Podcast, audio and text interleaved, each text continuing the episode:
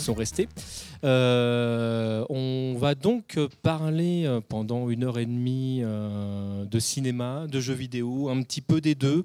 On va essayer de se poser la question de savoir pourquoi c'est si difficile d'adapter un jeu vidéo au cinéma. Je ne sais pas si vous allez au cinéma de, de temps en temps pas forcément avoir tous le même point de vue, mais c'est vrai que dans l'ensemble, quand on va voir un film qui est adapté d'une œuvre vidéoludique, euh, des fois on peine à retrouver l'œuvre en question, et des fois on peine à comprendre le film. On va essayer de, creuser un petit peu ça. Alors pour en parler, euh, je me suis lourdement euh, armé.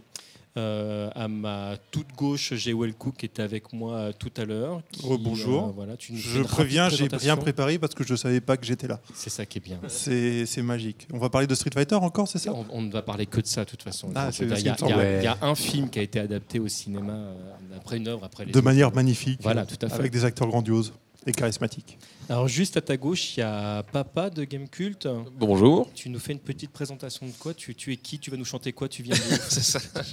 Euh, donc euh, oui, papa de, de Game Cult, euh, ancien de Game Cult, j'avais initié l'émission 24 FPS, donc qui parle de, euh, des liens entre le jeu vidéo et le cinéma. euh, mission que j'ai confiée par la suite euh, que j'ai piqué, voilà. voilà, à l'individu qui, est à- qui est à ma gauche.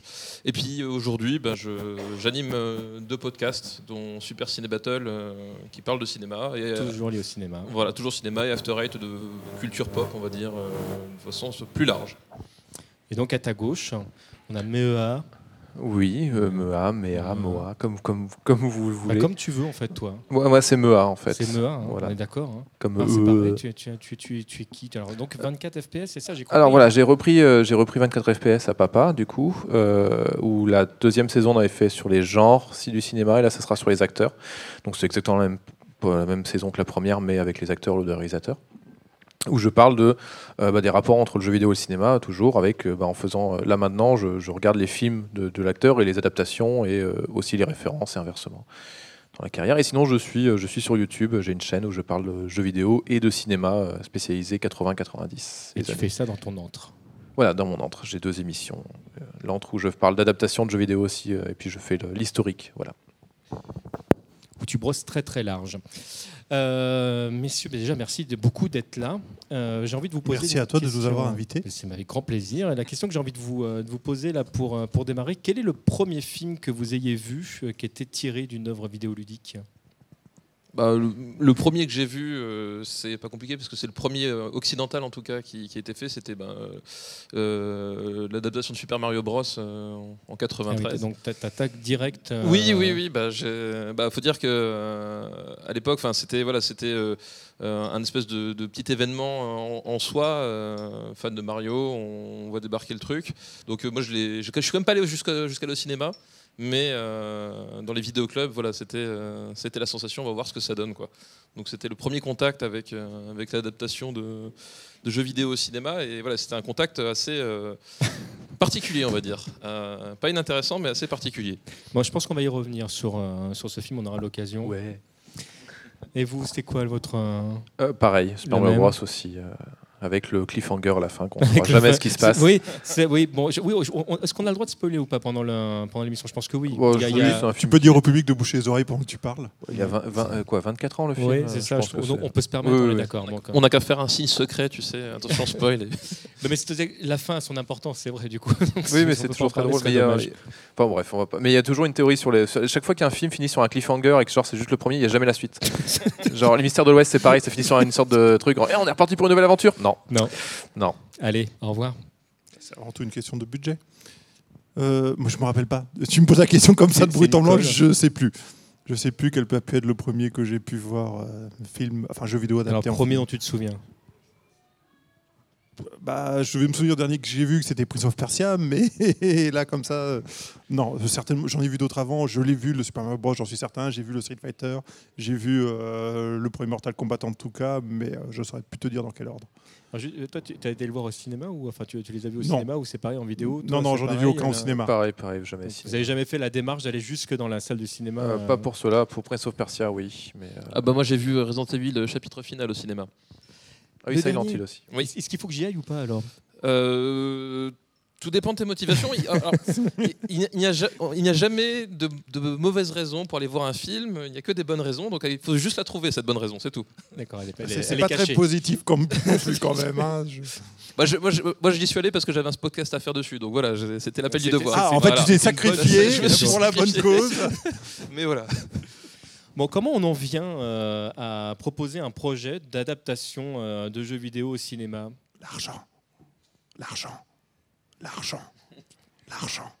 Oui, c'est ça. Il y a des gens qui se disent, ah, dis donc, c'est pareil pour Super Mario Bros ou même pour Street Fighter. C'est bah, Street Fighter, c'est Capcom qui a, c'est Capcom qui a fait la démarche de demander le, le- le- de faire un film. Pareil pour euh, Mario Bros, c'est Nintendo qui fait, Eh, si on faisait un film adapté de notre, notre saga qui marche à mort et en, se disant, euh, ah bah tous ces gens qui sont en train de jouer au jeu, ils vont sûrement aller voir le film et ils vont sûrement kiffer. Donc là, Euh, quand même, tu parles d'éditeurs vidéoludiques qui font la démarche d'aller voir les gens du cinéma pour dire bon, faites-nous un film. c'est En fait, souvent ça il après. peut ouais, y avoir les deux. hein. Il peut y avoir un studio qui a envie de se baser sur une licence pour faire une adaptation. Et il peut y avoir un éditeur qui a envie de donner plus de force à sa licence par une adaptation. C'est comme dans les adaptations de films en jeu vidéo, tu as les deux démarches qui existent. Soit c'est l'éditeur qui achète la licence parce qu'il veut faire quelque chose, soit c'est euh, la personne qui fait le film qui veut avoir un jeu et qui va chercher un, un éditeur. Excuse-moi, je t'ai coupé la parole. Non, non, mais voilà, c'était- c'était- il y avait ça, mais c'est souvent, enfin, le- dans la majeure partie des cas, sauf si on parle du, Web- de, de Webull, par exemple, euh, où là c'est l'inverse, où c'est carrément euh, Webull qui va prendre les licences qui sont pas chères et qui fait des films. Peut-être juste nous resituer. euh, Euh, Webull, c'est un, Doom. ci- euh, c'est un cinéaste Non, c'est euh, Alone in the Dark.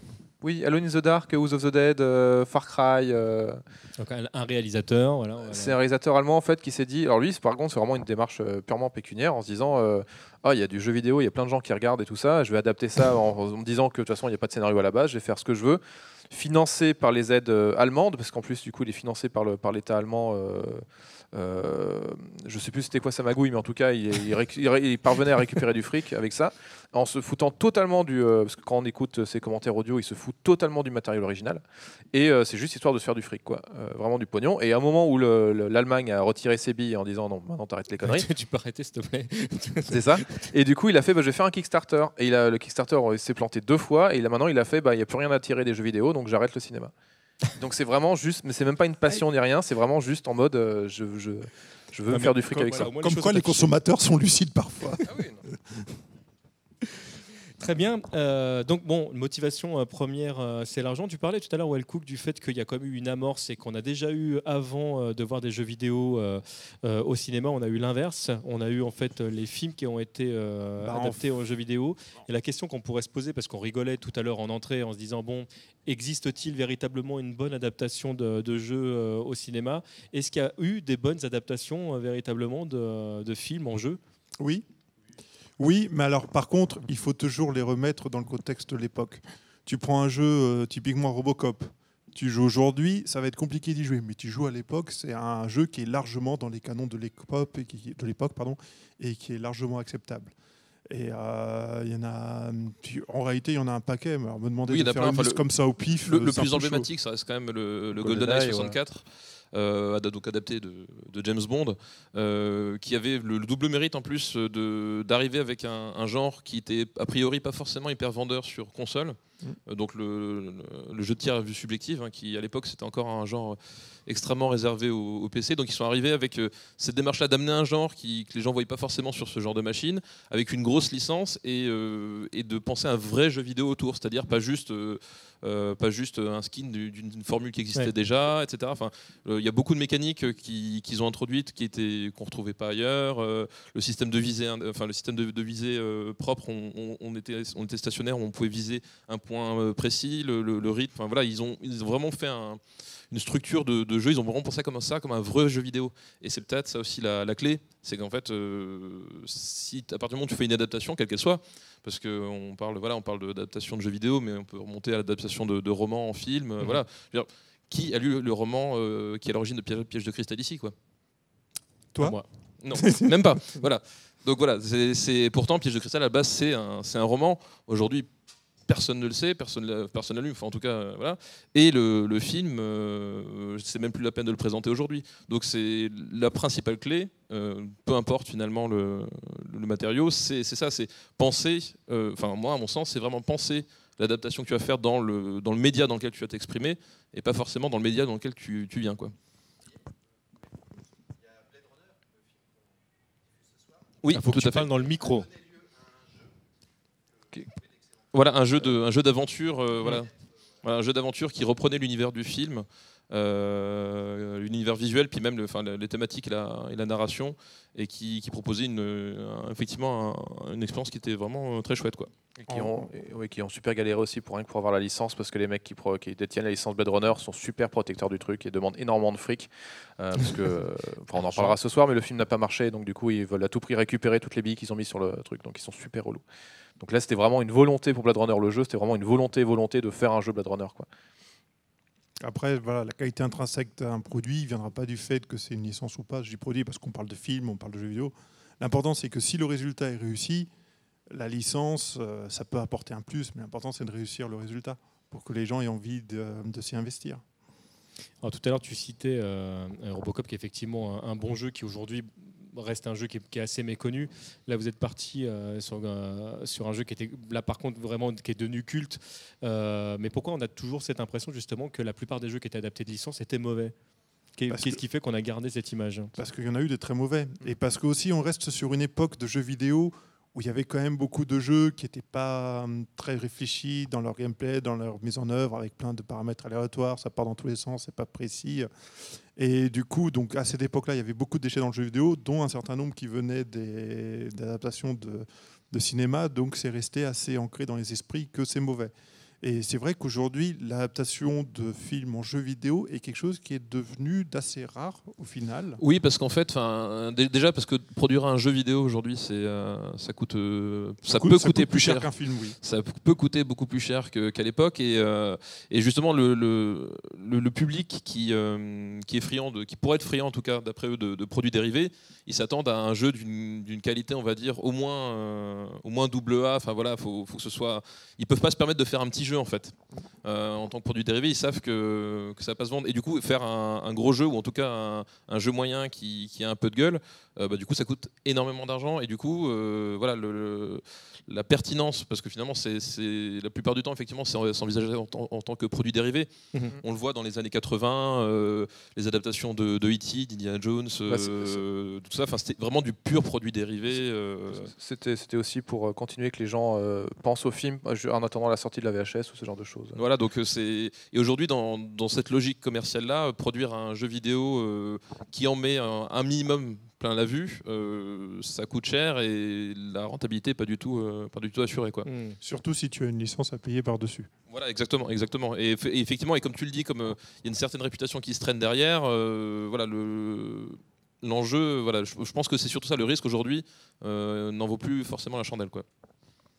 Mais c'est, Warner qui a relancé euh, pour adapter les films Disney, là, justement, Cars 3 et ce genre de choses. Parce que Disney avait arrêté de faire des, des adaptations de, en, en jeux vidéo euh, de ces films euh, récemment. Oui, enfin, ils avaient même arrêté le jeu vidéo tout court. Oui, si ils avaient arrêté le jeu vidéo, mais ils avaient tenté de faire toutes les adaptations de, de jeux, de le mettre juste dans Disney Infinity, comme ça, ça fait un seul produit, et puis on a fait un seul jeu, et puis c'est marre.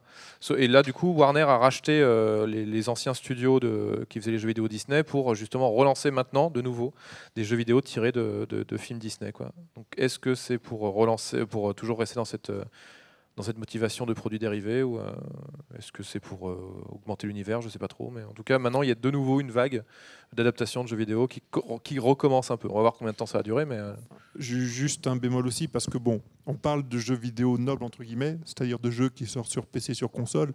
Mais par contre, si tu regardes l'univers des portables, Ah oui, des téléphones portables, mobile, ouais. là, il y a des milliards de jeux qui sont des adaptations de licences, euh, Diverses et réciproquement. variées. et voire même des jeux portables maintenant qui se retrouvent adaptés en film, comme Angry Bird.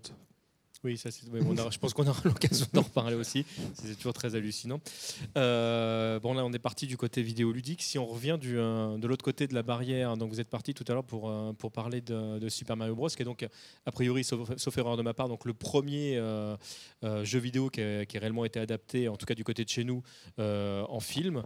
Donc, ok, on a, on a la motivation de départ. Comment est-ce qu'on écrit un scénario basé sur Super Mario Bros? Parce que dites si je me trompe, mais grosso modo, moi alors j'ai euh, l'histoire euh, en Tu le gros prends, d'un- d'un mec en Tu le salopette. plies, écrire tu le mets à quoi la poubelle. Écrire quoi? J'ai pas compris ce que Alors- ta question. Déjà, tu prends de la drogue, c'est un peu le thème du film. Alors en plus, euh, l'histoire de Super Mario Bros, est assez, le, le film est assez intéressante parce qu'il y a eu au moins 5-6 scénarios déjà rien qu'à la base euh, avant, que le, fi- avant que le tournage commence. Donc il y a eu plusieurs, plusieurs versions différentes du film et toujours des versions Normalement, souvent, on fait un- une première version et puis après, il y a des gens qui arrivent et qui réécrivent dessus. Non, là, c'était vraiment des versions différentes euh, du truc. Et elles se sont toutes retrouvées dans le même film au bout d'un moment. Et même, du coup, pendant le tournage, euh, le scénario n'était pas encore tout à fait terminé. Et surtout que Nintendo a aussi insisté pour qu'il y ait certaines choses, genre, enfin, il me semble que Yoshi était aussi euh, quelque chose de demandé par Nintendo.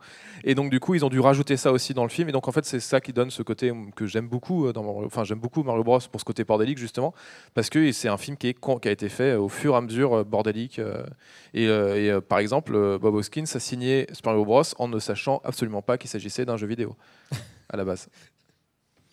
Il y, a- il y a aussi peut-être un problème qui est lié, euh, pour le cas de Mario Bros, spécifique aux Japonais, qui, eux, euh, les Américains, eux, ont tendance à essayer de borner les choses dès le départ et à mettre en place un projet qui suive jusqu'au bout. Pour tout, pour le cinéma, pour le jeu vidéo. Les Japonais, eux, ils n'ont pas tout à fait cette optique-là. Et quand ils passent un contrat de licence, ils vont toujours venir en rajouter des couches, te demander des choses et insérer des trucs, et ils vont vouloir garder la main sur tout, et tu ne seras pas vraiment libre de faire ce que tu veux. Alors pour Street Fighter, par exemple, on peut parler de ça aussi. euh, le tournage de Street Fighter est aussi très rigolo parce que, à la base, euh, Steven de Souza, donc qui est le scénariste de Die Hard, justement, celui tout qui a mis le côté humoristique par rapport au roman, euh, lui, il voulait faire un film centré sur quelques personnages, en fait. Sauf que Capcom a fait bah non, faut rajouter lui. Faut rajouter lui, faut rajouter elle. Par exemple, pour Camille, ils l'ont appelé quand, alors qu'il en- il, il allait commencer le tournage et ils l'appellent. Ils font ouais, maintenant faut qu'il y ait Camille dans le film, quoi. Et puis il fait euh, merde, Camille, Camille, Camille. Et il voit un magazine euh, Rockstar machin avec Kylie Min- Kylie Minogue. Il fait ouais, on va prendre Kylie Minogue. Et, euh, et c'est comme ça qu'elle a été engagée sur le film, quoi. Et en fait, pendant tout le tournage, pareil, il lui rajoutait des personnages. C'est pour ça qu'il y a ce côté euh, roster un peu. euh, un nouveau participant arrive, un nouveau joueur euh, dans le Il a- film, parce qu'on lui a rajouté des trucs. Il y a une anecdote assez rigolote, c'est que, le, c'est que De Souza, quand il a écrit son, euh, son scénario, qui connaissait pas la licence, ou très mal en tout cas, c'est son fils qui avait 11 ans à l'époque, en fait, qui lui jouait au jeu, qui, qui connaissait absolument pas les aspects canoniques du jeu, mais qui lui a expliqué les rapports entre les personnages, et c'est comme ça que je trouve ça génial, ça. Mais j'avais lu aussi qu'il avait dit dans une interview qu'il avait écrit le scénario en une nuit. Il paraît, ouais, ça je sais pas si... Euh, euh, c'est quand Oh, Capcom. ça ça s'est vu. Hein. Ouais, non, c'est quand, quand Capcom lui a demandé le projet, euh, il, voulait, il voulait le faire et du coup, il a, oui, il a écrit. euh, en fait, il y avait, je crois qu'il y avait quelqu'un d'autre qui était sur le, qui était sur le, su- sur le projet. Après, Capcom a, en- a dit non, finalement, on va pas faire ce truc-là. Euh, Steven, est-ce que tu veux faire quelque chose? Il fait oui, c'est bon, je vais le faire. Et du coup, pour avoir le, pour avoir le boulot, il a fait ça vraiment en, en- ouais, en 24 heures, quoi. pendant, pendant toute une nuit, il a écrit une partie du scénario, quoi. D'accord, mais c'est pas le script final qu'il a écrit en une nuit. Non, non, parce qu'après, le script final, c'est ce que je dis, c'est que le, en- Capcom a rajouté toujours des trucs, quoi. Donc, euh, en fait, c'est, enfin, justement, ces, adaptations de, de cette époque-là sont assez emblématiques de, de justement de, de ce qui fait que ça cloche au final. C'est, ce côté hydre à deux têtes, c'est-à-dire que d'un côté, il y a les Japonais euh, qui disent bon ben nous le, jeu- le film, euh, le cinéma, c'est pas notre métier, vous vous le faites. Mais par contre, euh, on a une checklist. On va faire ça, ça, ça, ça, ça. Et en fait, euh, Street Fighter et Super Mario, le- le- le- leur problème, à mon sens, c'est pas la non-fidélité au jeu, c'est au contraire leur trop grande fidélité. C'est-à-dire que à un moment donné, quand, euh, quand on voit Ken qui fait un shuriken, c'est-à-dire que le type il, il est sur place, il met son poing en l'air, il tourne sur lui-même, et l'autre il fait semblant de se prendre le coup et de voler derrière. C'est le problème, c'est ça, c'est qu'en fait ils, ils- ils ont procédé. Enfin, on, sent, on voit que c'est un truc qui a été procédé par checklist et euh, jamais à un moment donné le, le- c'est passé par un filtre de quelqu'un qui dit oh non mais comment ça le peut rendre à l'écran, comment ça le voilà. flash kick, Voilà. check. Et Super Mario, c'est pareil, genre on va mettre les Koopas, on va mettre Yoshi, et, euh, et genre ça fait un espèce de bordel sans nom parce que c'est des éléments qui fonctionnent dans le jeu, parce qu'il y a une direction artistique, il y a, il y a une- toute une composante qui fait que c'est cohérent dans l'univers du jeu, alors que dans l'univers du film, enfin, on voit le, contraste entre le- l'espèce de New York, euh, l'espèce de New York euh, à mi-chemin entre le réaliste et le, et le fantasmé, et ces espèces de, de, de monstres qui ressemblent à rien avec des- du caoutchouc, enfin voilà. Et C'est finalement, c'est dans Mario Maker. hein, oui, c'est ça. Et finalement, enfin voilà, c'est c'est ce côté. On, on a voulu euh, mettre trop de choses qui viennent de l'univers du jeu, qui sont purement jeux vidéo, et on n'a pas pris le temps à un moment donné de se poser la question est-ce que, euh, est-ce que ces trucs-là, ça, ça s'intègre dans un, dans un univers de cinéma euh, live, quoi? Bah, surtout que De Souza a voulu faire justement les effets spéciaux de Street Fighter en disant bon, bah, je vais, je vais être, euh, on me demande de faire ça, je le fais quoi. Et il y a l'équipe qui a fait non non mais ça marchera pas. Et il n'a pas eu de- d'effets spéciaux euh, au moment où il devait avoir normalement il devait y avoir des effets de flammes et trucs comme ça, mais il n'a pas eu droit à ça quoi finalement. Ah, D'accord, donc Ken devait de- avoir ses oui oui il flammes, devait y avoir des effets spéciaux, mais par Il y exemple a quand même un flash quand Ryu Oui, met ses voilà. mains dans mais, mais par exemple, le combat contre Vega, euh, de, de Ryu contre Vega, qui a, qui a interrompu en plein milieu, c'est parce que le chef cascadeur. Enfin, il s'est embrouillé avec le chef cascadeur et le chef cascadeur s'est barré. Et donc, du coup, bah, ils ont fait bon, bah, on fait pas le combat, quoi. Et c'est pour ça qu'il y a le truc qui débarque. C'est pour ça qu'il y a le camion qui débarque, c'est parce qu'en en fait, ils ont pas pu tourner le combat, quoi. Et lui, il voulait faire plein de trucs, mais le chef cascadeur voulait faire d'autres trucs. T'avais en plus toute l'équipe euh, qui était. Ils étaient en Thaïlande, donc. euh, Euh, pour aussi, enfin, massage thaïlandais euh, pour l'équipe, drogue et tout ça. Donc du coup, la plupart des gens sortaient pas de leur caravane. Euh, Jean-Claude Van Damme était en plus au même moment en train de avec euh, Non, c'est complètement faux. Non, mais alors Jean-Claude Van Damme, euh, on arrive sur la drogue et Jean-Claude Van Damme, je trouve c'est un peu facile. Bah non, mais, sujet. euh, non, mais je parle, là, je parle de Van Damme et, Van Damme et, Ma- et Minogue parce qu'il a Oui, pas oui. arrêté de le. Voilà.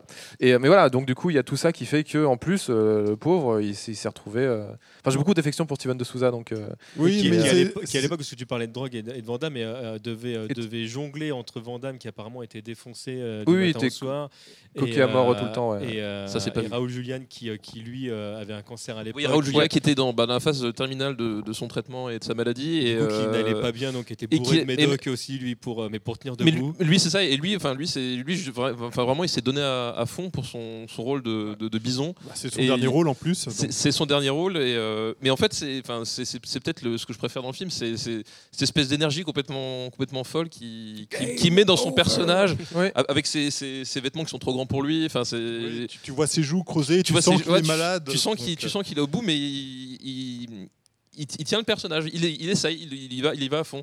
Et euh, c'est, voilà, ça fait partie de, de ces petits moments dans le film qui fait que bah, tu crois quand même un minimum. Voilà, tu, c'est point d'accroche quoi. Street Fighter, en fait, c'est pas c'est pas le naufrage d'une personne.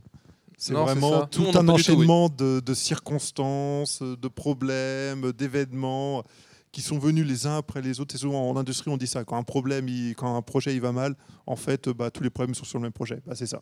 Tout s'est enchaîné et à chaque fois un problème, un problème, un problème. Et il a fait ce qu'il a pu au final. Et bon, on, a mais- on voit le résultat aujourd'hui. Mais paradoxalement, tu disais tout à l'heure de, de Mario Bros que tu avais beaucoup d'affection pour, pour ce film. Moi, Street Fighter, c'est un, un film pour lequel j'ai aussi beaucoup Bah oui, parce d'affection. que justement, tu sens sens qu'ils essayent de faire des trucs et puis qu'ils peuvent voilà. juste pas quoi. Alors que à la sortie du film, j'étais vraiment dégoûté. Moi, Street Mm. Fighter, c'est une licence parce que super importante pour moi. hein. Ah Oui, bah. parce que moi j'ai fait la démarche à l'époque. Mais- Film Street Fighter, j'y vais forcément. J'étais avec ma copine de l'époque qui, euh, qui, euh, qui sort et qui, qui me regarde. Qui fait, bah, c'était pas si mal que ça. Bah oui. Et moi j'étais en train de pleurer, littéralement. Mais qu'est-ce qui se passe? Qu'est-ce qu'ils ont fait à ma licence? Et, et- et pourtant, un autre film, un- euh, le Street Fighter, euh, la légende de Chun-Li, qui a- enfin, j'ai pas fait trop de recherches, mais qui a l'air d'avoir eu beaucoup moins de merde au tournage ou quoi que ce soit. Non mais c'est, oui, par Oui, mais, c'est- ça, voilà. un film qui a pas d'âme. Oui, mais voilà, justement, et- alors que lui, il a eu aucun, enfin, il a eu aucun problème et qu'ils ont fait exactement ce que eux ils voulaient faire, quoi. Et du coup, ça a donné euh, de la merde. Bah, on, voilà, on revient à ce que voilà, je pense que là je suis complètement d'accord avec vous deux. Ce, le- ce film n'a pas d'âme, donc il a aucun goût en fait. Mm. Le- il respecte pas la licence, il n'y a pas d'intérêt. Effectivement, euh, euh, Street Fighter, les, les personnages, ils ont essayé de le- leur filer leur costume d'origine. le- Enfin, le, et ça colle pas du tout avec la réalité. le- le- ils ont essayé de trouver des justifications, enfin le- vraiment alambiquées. Donc on sent que les mecs ils forcent quoi. Carlos euh, Blanca. Voilà. Mais oui, Voilà, Na- Na- Nash et Blanca qui deviennent une seule et même personne. Le docteur Dalsim. Bref.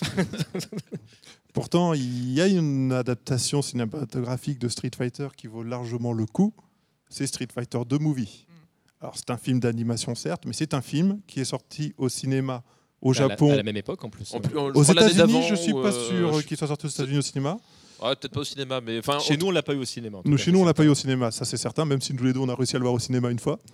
C'est vrai. Euh, Panic Cinéma qui, euh, oui. qui, qui ont fait une. euh, qui, euh, on, a vu vidéo, on, a, vu- on a vu la projection en avant-première de la sortie du, du Blu-ray. Donc on a pu le voir au cinéma. Euh, mais ce film, il est fantastique. Il reprend tous les, tous les personnages ont leur moment de gloire, même s'ils ne sont pas tous importants dans l'histoire. Ils ont tous leur moment de gloire. La fidélité à l'histoire est totale. Il y a plein de références. L'animation est fantastique. Le caractère design est fantastique. Et on regarde ce film quand on aime Street Fighter 2, on en prend plein les yeux. Mais vraiment, c'est en termes d'adaptation de cinéma, alors ça reste un dessin animé, mais en termes d'adaptation en cinéma d'un jeu vidéo, là on est vraiment dans le haut du palier. Mais, mais peut-être que justement les, les Japonais ont moins de, de scrupules à adapter un jeu vidéo en se disant, enfin, en- pas en disant ça va plaire à un public ou quoi que ce soit, en se disant bah, on va non non on va juste adapter le jeu vidéo en truc et ça va être cool quoi. Comme ils font enfin comme ils font des films d'animation Pokémon qui sont qui sont très bien, comme ils ont fait euh, euh, Letton, le film il est très cool, Euh, même le film live Phoenix Wright il est quand même très marrant. Et, euh, et justement, je pense que la, la différence, c'est que Hollywood et Final Fantasy, euh, les films Final Fantasy, euh, les OAV sont, sont pas si mal, alors que le film hollywoodien de Final Fantasy, qui est pourtant euh, réalisé euh, par. euh, euh, The Spirit créateur- Within. Oui, The Spirit Within de, bah, de, bah, de- du mec de Final Fantasy, quoi. Je- le nom vient de me, tout de suite vient, vient de sortir. Mais, euh, mais, euh, mais voilà, et celui-là est très mauvais parce qu'il a, il a adapté aux recettes hollywoodiennes et en se disant il faut qu'on. Bah, en, fait, en fait, c'est pas un film Final Fantasy, c'est ça ça. problème. Ouais. C'est c'est vraiment, on, on- on a mis un nom sur le titre, mais en réalité, on a fait un peu ce qu'on a voulu dedans. Et au final, on, tu- on sort de ce film, on n'a pas l'impression d'avoir vu Final Fantasy. Sakaguchi, le réalisateur de. Oui, c'est ça. Sakaguchi. Euh, non, d'un seul coup, le, le nom m'était sorti. Mais oui, voilà. Et pourtant, il a fait un. C'est un film hollywoodien parce qu'il a dit euh, on va plaire à un public, euh, on va plus faire un truc Final Fantasy machin. Alors que quand les Japonais adaptent, ils se disent juste bah non, on va plaire, au- enfin, on va faire un truc pour nous quoi, qui est en rapport avec le jeu vidéo et qui a absolument aucun, euh, aucun Enfin, a priori. Mais c'est- euh, c'est marrant parce que Final Fantasy, je l'ai pas trouvé mauvais, moi.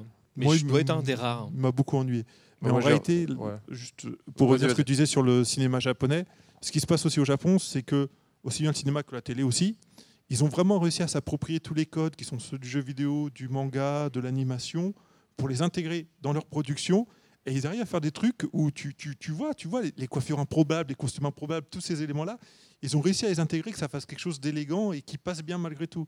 Tu regardes par exemple le film, on est à côté de jeu vidéo, mais de Gatchaman, il y a, y a quelque chose où ils ont vraiment fait un, un gros effort. Et il y a beaucoup d'adaptations comme ça qu'on peut regarder, on peut se dire, c'est quand même, ça passe, alors que c'est un truc complètement débile, mais ça passe.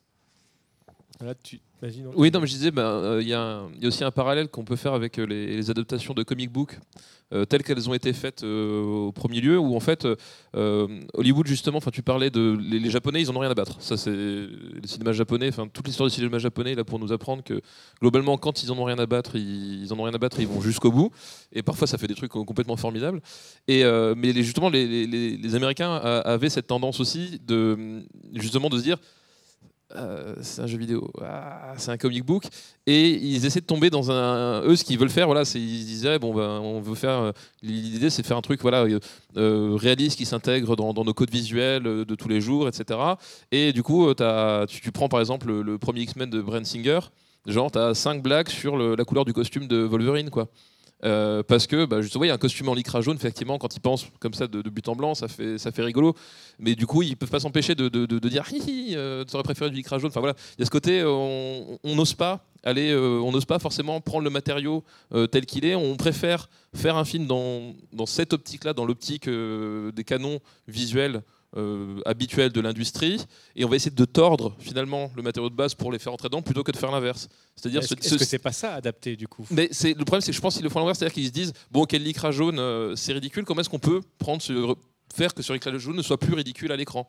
Et tu vois, c'est ça aussi le, le- le- là où le paradigme a changé justement euh, plus tard. Bah, tu vois, par exemple, là justement dans le film Assassin's Creed, je ne l'ai pas vu, Euh, mais au moins on peut dire que visuellement, tu as à, à la fois les, euh, au au moins à la fois les codes du jeu Ouais. et à la fois tu as la, t'as la sensation de voir un vrai film. Enfin, ils ont réussi à concilier les, euh, les choses, à faire en sorte que euh, au bout d'un moment le, on, on puisse avoir retrouvé les, les- certains codes du jeu sans avoir non plus à, à- à tomber forcément dans un truc infantilisant ou dans un truc où bah, la Street Fighter où finalement les, trucs, les, costumes ils sont faits un peu n'importe comment. Voilà, il y a- on en a réussi et de la même façon que Marvel quand ils ont commencé à reproduire à partir de Iron Man, bon ils ont fait bon bah ok il a un costume en métal rouge et jaune, ça fait ça fait chelou. Bah, on va faire en sorte que ce costume métal rouge et jaune on y croit.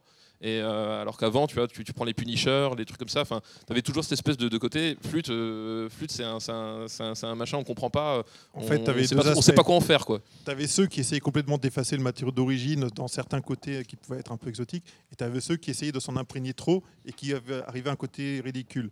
Effectivement, exact, c'est exactement ce que j'ai en train de penser quand tu disais.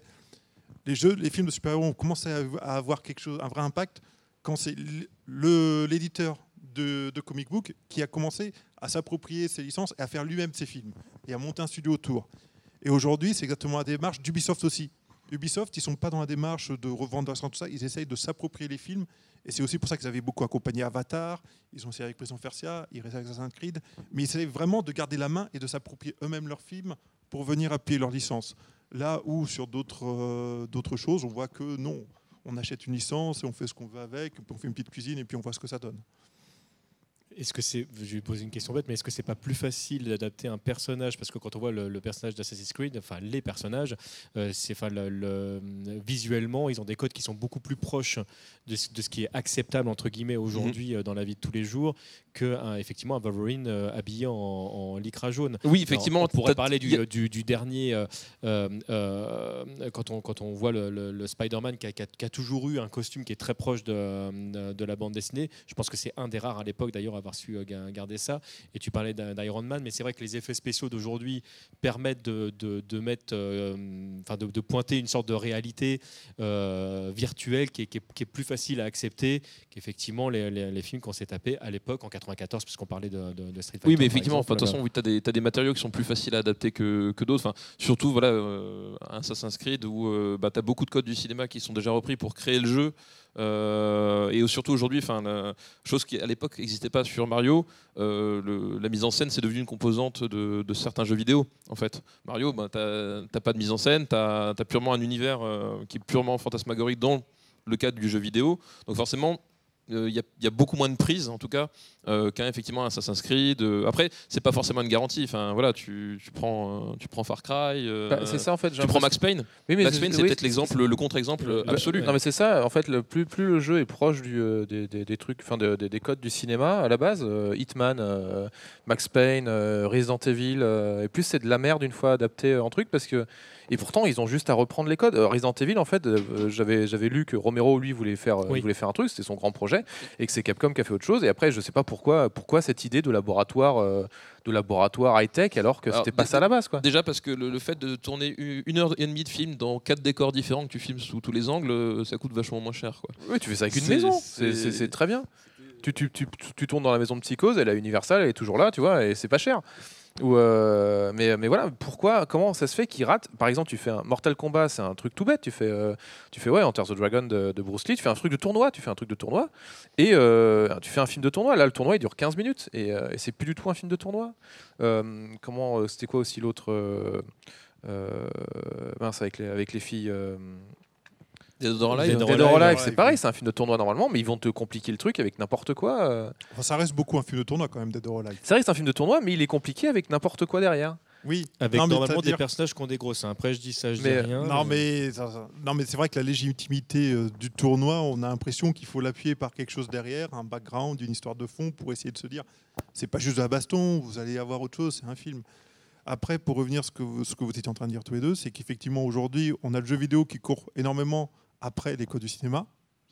Donc du coup, est-ce qu'au final, est-ce que maintenant que le jeu vidéo s'est calé sur les codes du cinéma, est-ce qu'on a besoin de faire des adaptations cinéma? Bah, au point même que même certains jeux euh, sont presque des films interactifs. Donc euh, le, là, Certains sont des films interactifs.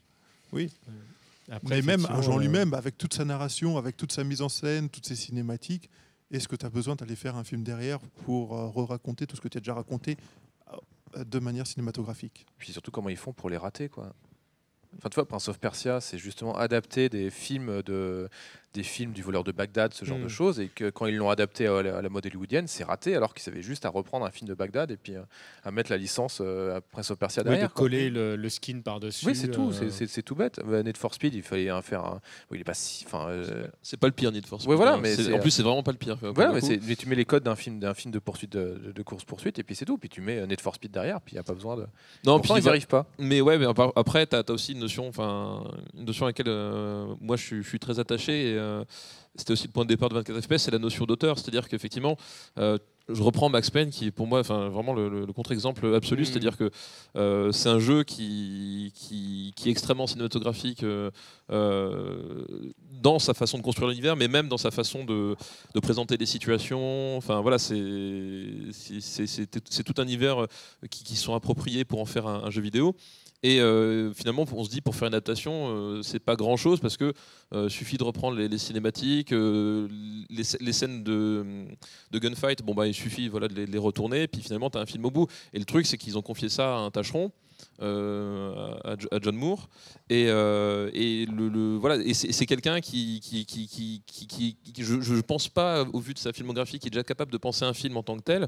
Donc de penser un film à double niveau entre euh, l'adaptation entre le jeu vidéo et, et le cinéma, voilà, c'est c'est- à partir du moment où on arrivera à, enfin on arrivera, moi parce que je produis pas de film donc mais non mais à partir du moment où, euh, où seront considérées les, adaptations de jeux vidéo comme euh, euh, l'ont été les adaptations de romans euh, c'est-à-dire qu'on peut partir du principe que euh, un Francis Ford Coppola peut très bien adapter un, un jeu vidéo euh, à sa Comme sauce tu disais tout à l'heure, comme on adapte un roman. comme on adapte euh, un roman, je, je pense que déjà ils auront déjà fait un énorme, un énorme progrès parce que souvent, souvent ils s'arrêtent à la surface, c'est-à-dire ils s'arrêtent à des codes visuels. Ok, il a, Max Payne il a un impair, ok, Max Payne il tire la gueule. ils ont retenu que ça. Ils ont en fait, on a un produit de base, ils- comment on fait pour en faire Voilà. un produit quoi. et euh, ils ont retenu que ça et on voit que voilà, voilà que c'était que c'était vraiment un film qui n'a pas été euh, qui a pas été pensé en, comme objet de cinéma, mais qui a juste euh, été pensé pour combler un créneau à un moment donné dans un dans, dans un dans un calendrier de, de producteurs et de distributeurs. Quoi. Puis ils ont mis des monstres dans Max Payne, alors qu'il n'y en a absolument pas. Quoi. Tu faisais un film de, tu faisais un film noir typique et puis c'était marre. Quoi. Je vois pas pourquoi ils se sont dit. Ce qui manque dans Max Payne, c'est des, monstres. Il faut qu'on mette des monstres parce que c'est ça qui est bien. tu vois. Bah, bah, Resident Evil, ce qui manque dans Resident Evil, c'est un laboratoire high-tech avec des pièges à la cube. Ça, franchement, je pense que c'est ce qui. Et ils ont fait six films avec euh, cette idée-là. hein. Oui, c'est ça, Il paraît que le 2 est le meilleur parce ah que non, c'est le, le... meilleur, c'est le, c'est le 3. c'est le 3. Ah oui, le 3. Largement. Oui, mais mieux en matière de rigolo ou en matière- non, non, et d'ailleurs, le 3, c'est marrant parce que Resident Evil, euh, on, oublie, mais euh, c'est un carton monumental. Enfin, c'est. euh, Enfin, ça rapporte de l'argent, quoi. oui, non, mais. Oui, donc, Ah oui, quand donc, je dis un carton, oui, Oui, un, voilà. car- un carton culturel, c'est déjà plus difficile, à- mais un carton monumental, ça rapporte énormément d'argent. Donc, euh, déjà, ça, on, ça, on l'oublie. le, a- le chapitre final, c'est quoi? C'est le septième, un le truc 6. comme ça, le sixième? Le sixième. Ouais, j'ai- tous revus il y, a, il y a- il y a moins de deux mois, je suis, je suis assez frais là, sur, sur le sujet. Il me Et, manque euh, les deux derniers, moi. Et euh, c'est un carton monumental. Et, euh, et finalement, le- en termes cinématographiques, celui qui s'en sort le mieux, euh, c'est le troisième épisode, euh, qui est réalisé par le, le réalisateur de Razorback. Je sais pas Euh, si, si c'est- des gens connaissent super Back. C'est Ah, Macaulay Macaulay, ouais. Euh, un très très bon film euh, australien avec un, un facochère euh, géant géant, tueur, ouais. c'est super bien. Et, euh, et c'est marrant parce que finalement, en termes de, de fidélité euh, pure, euh, on va dire fidélité brute, euh, c'est peut-être le film Resident Evil le moins fidèle à toute la licence.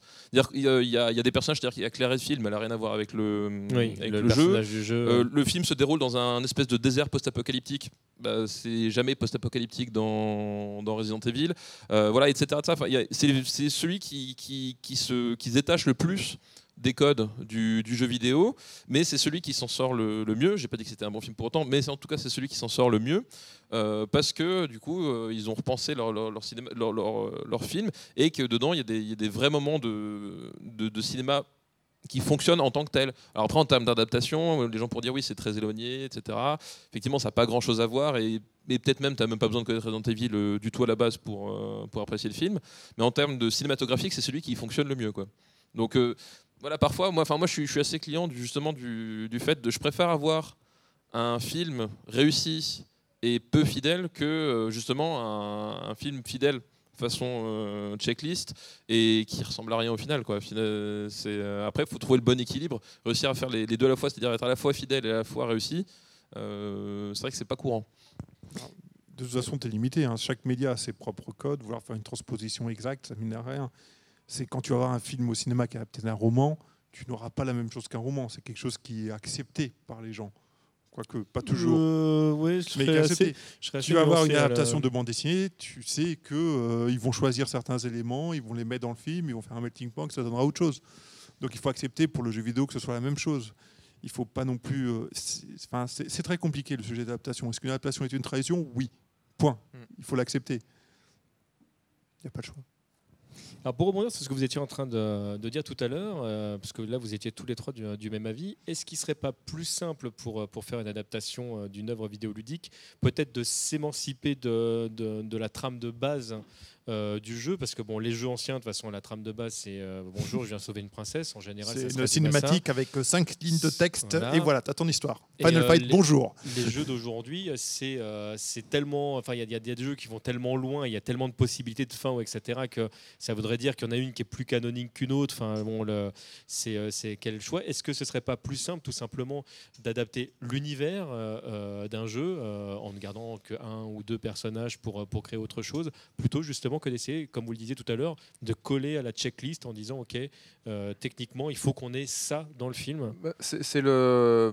Moi, je, je, je répondrai à cette question en prenant le- l'exemple inverse, c'est-à-dire les jeux adaptés de films. Mhm. Et c'est, on parlait de Blade Runner par exemple. Et Blade Runner n'adapte absolument pas le Très film. Il exemple. reprend des, des, des- des- des morceaux du scénario, mais euh, pareil pour Indiana Jones et la dernière croisade, le, de- il reprend pas grand-chose du film en fait, puisqu'il fait une histoire parallèle. Il Ah, rajoute si, des, il trucs. reprend quand même un certain nombre de scènes clés du Et film. il rajoute un certain nombre, mais en fait, il rajoute plein d'histoires parallèles qui Oui, étaient dans le script oui, original, mais en fait, tout en fait. disant, euh, bah, c'est pas le film, parce que le film, vous l'avez vu, du coup, on va dire, euh, on, va, on va rajouter des trucs. Et, euh, Le et secret de l'Atlantide aussi, même qui, qui, Oui. Oui, voilà. qui est une, qui est une suite, enfin une suite. C'est une, c'est une autre aventure. c'est une autre aventure. C'est ce qu'aurait mais dû voilà, être le quatrième film à l'époque, qu'ils ont adapté Quel en. quatrième film Ce Et- qu'il aurait dû être à l'époque. Et, euh, et voilà, et même en exemple récent, il y a le Mad Max qui est, euh, qui est, qui est un jeu très cool, et pourtant, c'est pas, les- c'est pas, alors visiblement, ça se passe avant le film, mais en tout cas, c'est pas l'histoire du film non plus. C'est l'univers et c'est tout ça. Donc, euh, et là, ça donne des, justement des œuvres qui sont très très bien. Oui, et en fait, c'est justement, je rebondis là-dessus parce que finalement, le- la- l'avantage, euh, enfin l'avantage, en tout cas, la force d'adapter l'univers sans adapter directement les personnages ou, les rebondissements, c'est aussi se poser les bonnes questions. C'est-à-dire, euh, si je retire, si je retire le personnage principal, si je retire le scénario euh, au sens euh, les rebondissements euh, les uns après les autres, euh, qu'est-ce qui fait la caractéristique de euh, tel univers, euh, de tel univers? Et finalement, ça revient à se poser les questions essentielles en fait. C'est ça en fait. C'est revenir, voilà, quand, tu parles effectivement de, Mad Max transposé euh, par Avalanche Studio, euh, voilà, et les mecs ils ont, bah, ils ont retiré la, la trame principale, euh, etc. Qu'est-ce que ça restait? Mad Max, ben, c'était de la bagnole. Euh, c'était des poursuites, c'était euh, c'était un univers euh, Des punks. des voilà des, des- c'était des punks c'était un univers délétère où tu avais du danger à chaque voilà. Et du coup ils ont ils ont dit bah voilà on a identifié des, des espèces de macro blocs qui font qui font que la formule Mad Max au cinéma euh, ça fonctionne. Et ben du coup qu'est-ce qu'on fait de ces macro blocs pour les transformer en, en jeux vidéo et inversement? Et effectivement c'est voilà c'est c'est- c'est aussi le, le risque le risque de, de reprendre des personnages qui existent un scénario qui existe c'est c'est justement de ne plus se poser ces questions là et de se dire bah, comme ça existe ça on n'a plus besoin de le faire on va juste le reprendre ça va marcher non Et- en fait il faut, faut, faut à chaque fois repartir de, de- de zéro en fait tout en reprenant quand même des scènes, par exemple pour Blade Runner ou même pour Indiana Jones 3, en reprenant des scènes emblématiques du film, en le faisant jouer. Donc là, c'est Indiana Jones, mais je veux dire pour Blade Runner, en le faisant jouer par un autre personnage, qui sont des, des décors que tu as vus dans le film, mais que comme c'est un autre personnage avec une autre histoire, c'est plus les mêmes scènes. Mais toujours, mais il y a quand même ce côté en disant, tu refais les scènes du film, mais sans les refaire. Donc ta référence malgré chose- tout, une référence malgré tout, mais du coup tu fais ta propre histoire quand même, puisque c'est une autre histoire. Mais tu as quand même les trucs du film dedans. Ce que tu peux facilement faire avec euh, des univers comme celui du Seigneur des Anneaux ou de Star Wars, parce qu'il y a des événements clés Mm. qui touchent énormément de monde et que tu Bah, la- très oui, bien la- les voir. euh, les meilleurs sous- Star Wars, c'est. Kotor, quoi. euh, qui pour ses, euh, et pourtant, ça se passe des millénaires avant. Et, euh, Jedi Knight pardon Jedi Jedi Knight aussi, ouais, Dark Forces aussi, pareil, qui sont des, des jeux, des purs jeux, et pourtant tu, tu recroises des personnages du tout, même Shadow of the Empire, enfin même tous les, ouais, tous les quasiment tous les jeux Star Wars qui sont pas basés sur les films, puisque euh, les En fait, oui, les, les- les jeux Star Wars qui sont tirés directement des films sont moins bien. sont moins bien que Ils tous sont- ceux de l'univers étendu en fait. quoi. Sont, moins bien que tous ceux de l'univers étendu effectivement Ouais. qui, bah, qui, justement voilà comme on dit qui, qui ont pris le recul et de se poser les, les questions qui- qu'il fallait pour euh, pour trouver quelque chose qui fonctionne dans le, dans le média dans lequel on veut s'exprimer une fois de Et, plus. et quoi. du coup, en film, bah oui, euh, ça serait, euh, ça serait effectivement le, le truc de prendre, d'adapter un jeu vidéo, mais sans reprendre, en reprenant l'univers, mais sans adapter euh, le. Ce qu'ils auraient pu faire avec euh, Need for Speed, parce que là, pour le coup, Oui. scénaristiquement, on est très, euh, on n'est pas très emmerdé quand même. Non, Euh, effectivement, ouais, je, crois que le- je crois que les fans de Need for Speed ne sont pas très regardants sur le respect du scénario euh, logiquement. en théorie. Alors, qu'est-ce qui se passe du coup quand on a un, un croisement entre euh, divers médias, comme c'est le cas, je sais pas, de, la- la série des, des Batman par exemple, ou à l'époque du, euh, du Batman de, de Tim Burton, il y a des jeux qui ont été euh, adaptés plus ou moins entre guillemets du film, mais il y a déjà un background du, du comics derrière. Tu veux Comment dire on que c'est un comic book adapté en film qui est lui-même réadapté en jeu vidéo? Ouais, mais je sais même pas si le jeu a vraiment été adapté du film parce qu'il est, il est sorti plus ou moins en même temps. Il a, il a surfé sur, le, sur la vague, mais Pas pour le le premier, mais pour le le deuxième, il y a des jeux euh, qui sont des adaptations directes du film. Ouais. Et qui sont cool en plus. ah, il y en a qui sont très cool, ouais, carrément. le, le- le Batman Return sur Super Nintendo est très très bien Ah, et tu peux génial, même ça. reprendre. Enfin, te- Et par contre, là, effectivement, il J'adore re- celui qui est sorti sur Game Boy. c'est- aussi, ouais. Et pourtant, il reprend euh, vraiment là le film. euh. Mais euh, Batman NES, par exemple, est une très mauvaise adaptation du film parce que c'est pas du tout l'histoire du film et c'est des usines et des machins, mais c'est un très très bon jeu. Pour l'époque. Pour l'époque. oui. Bah, Oui, Oui, non, non, mais voilà, Batman toute chose dire, remise dans le contexte. euh, voilà, Mais, mais voilà, après, ils se- je sais pas s'ils s'adaptent vraiment du, du- de l'univers ou quoi que ce soit, mais là, par contre, ils adaptent un gameplay particulier euh, euh, en reprenant juste. En, bon, il y a quoi Il y a Batman, il y a le Joker, c'est bon, on prend ça, et puis ils en font leur propre sauce, et ça donne un, un jeu magnifique, quoi. Surtout que c'est toujours délicat de trouver le gameplay d'un film quand même. Oui, voilà. C'est- Autant Ouais. s'émanciper. Bah, il y avait la, vieille méthode du, euh, du qu'est-ce qui marche. C'est Océan qui faisait pas mal ça. C'est qu'est-ce qui marche. Euh, ah, en ce moment, qu'est-ce qui marche? Zelda. Bon bah écoute, Zelda 3. Bon bah écoute, pour Jurassic Park, on va faire un jeu à la Zelda. Et puis voilà, bon, ça marchait à peu près parce que non, on prend Zelda, on prend Doom, et du coup ça faisait Jurassic Park quoi, et ça marche à peu près, mais euh, De toute façon, je pense que toutes ces adaptations, Océan, etc., à l'époque, euh, je pense qu'ils n'avaient même pas accès au, au scénario. À mon avis, c'était juste un contrat. On leur disait, euh, on- ils avaient le pitch, ils avaient euh, à la rigueur le casting, des choses comme ça. Ils commençaient le développement au moment du, du montage du film, des choses comme ça. Enfin, je pense qu'ils ne le voyaient même pas. Ils avaient des assets. Voilà, on leur envoyait euh, bah, le logo du film, c'est ça. euh, puis je pense que les mecs, ils faisaient leur jeu de leur côté, en fait, finalement. Tu, tu regardes, effectivement, tu prends le, le Batman NES. euh, je pense que c'est exactement ça. C'est-à-dire que, bon, un film Batman, il y a Batman, il y a le Joker. euh, le logo du truc, ça va être ça. Et puis ils ont fait leur jeu de leur côté. Et puis après, c'est sorti. Bon, bah, ça n'a aucun rapport.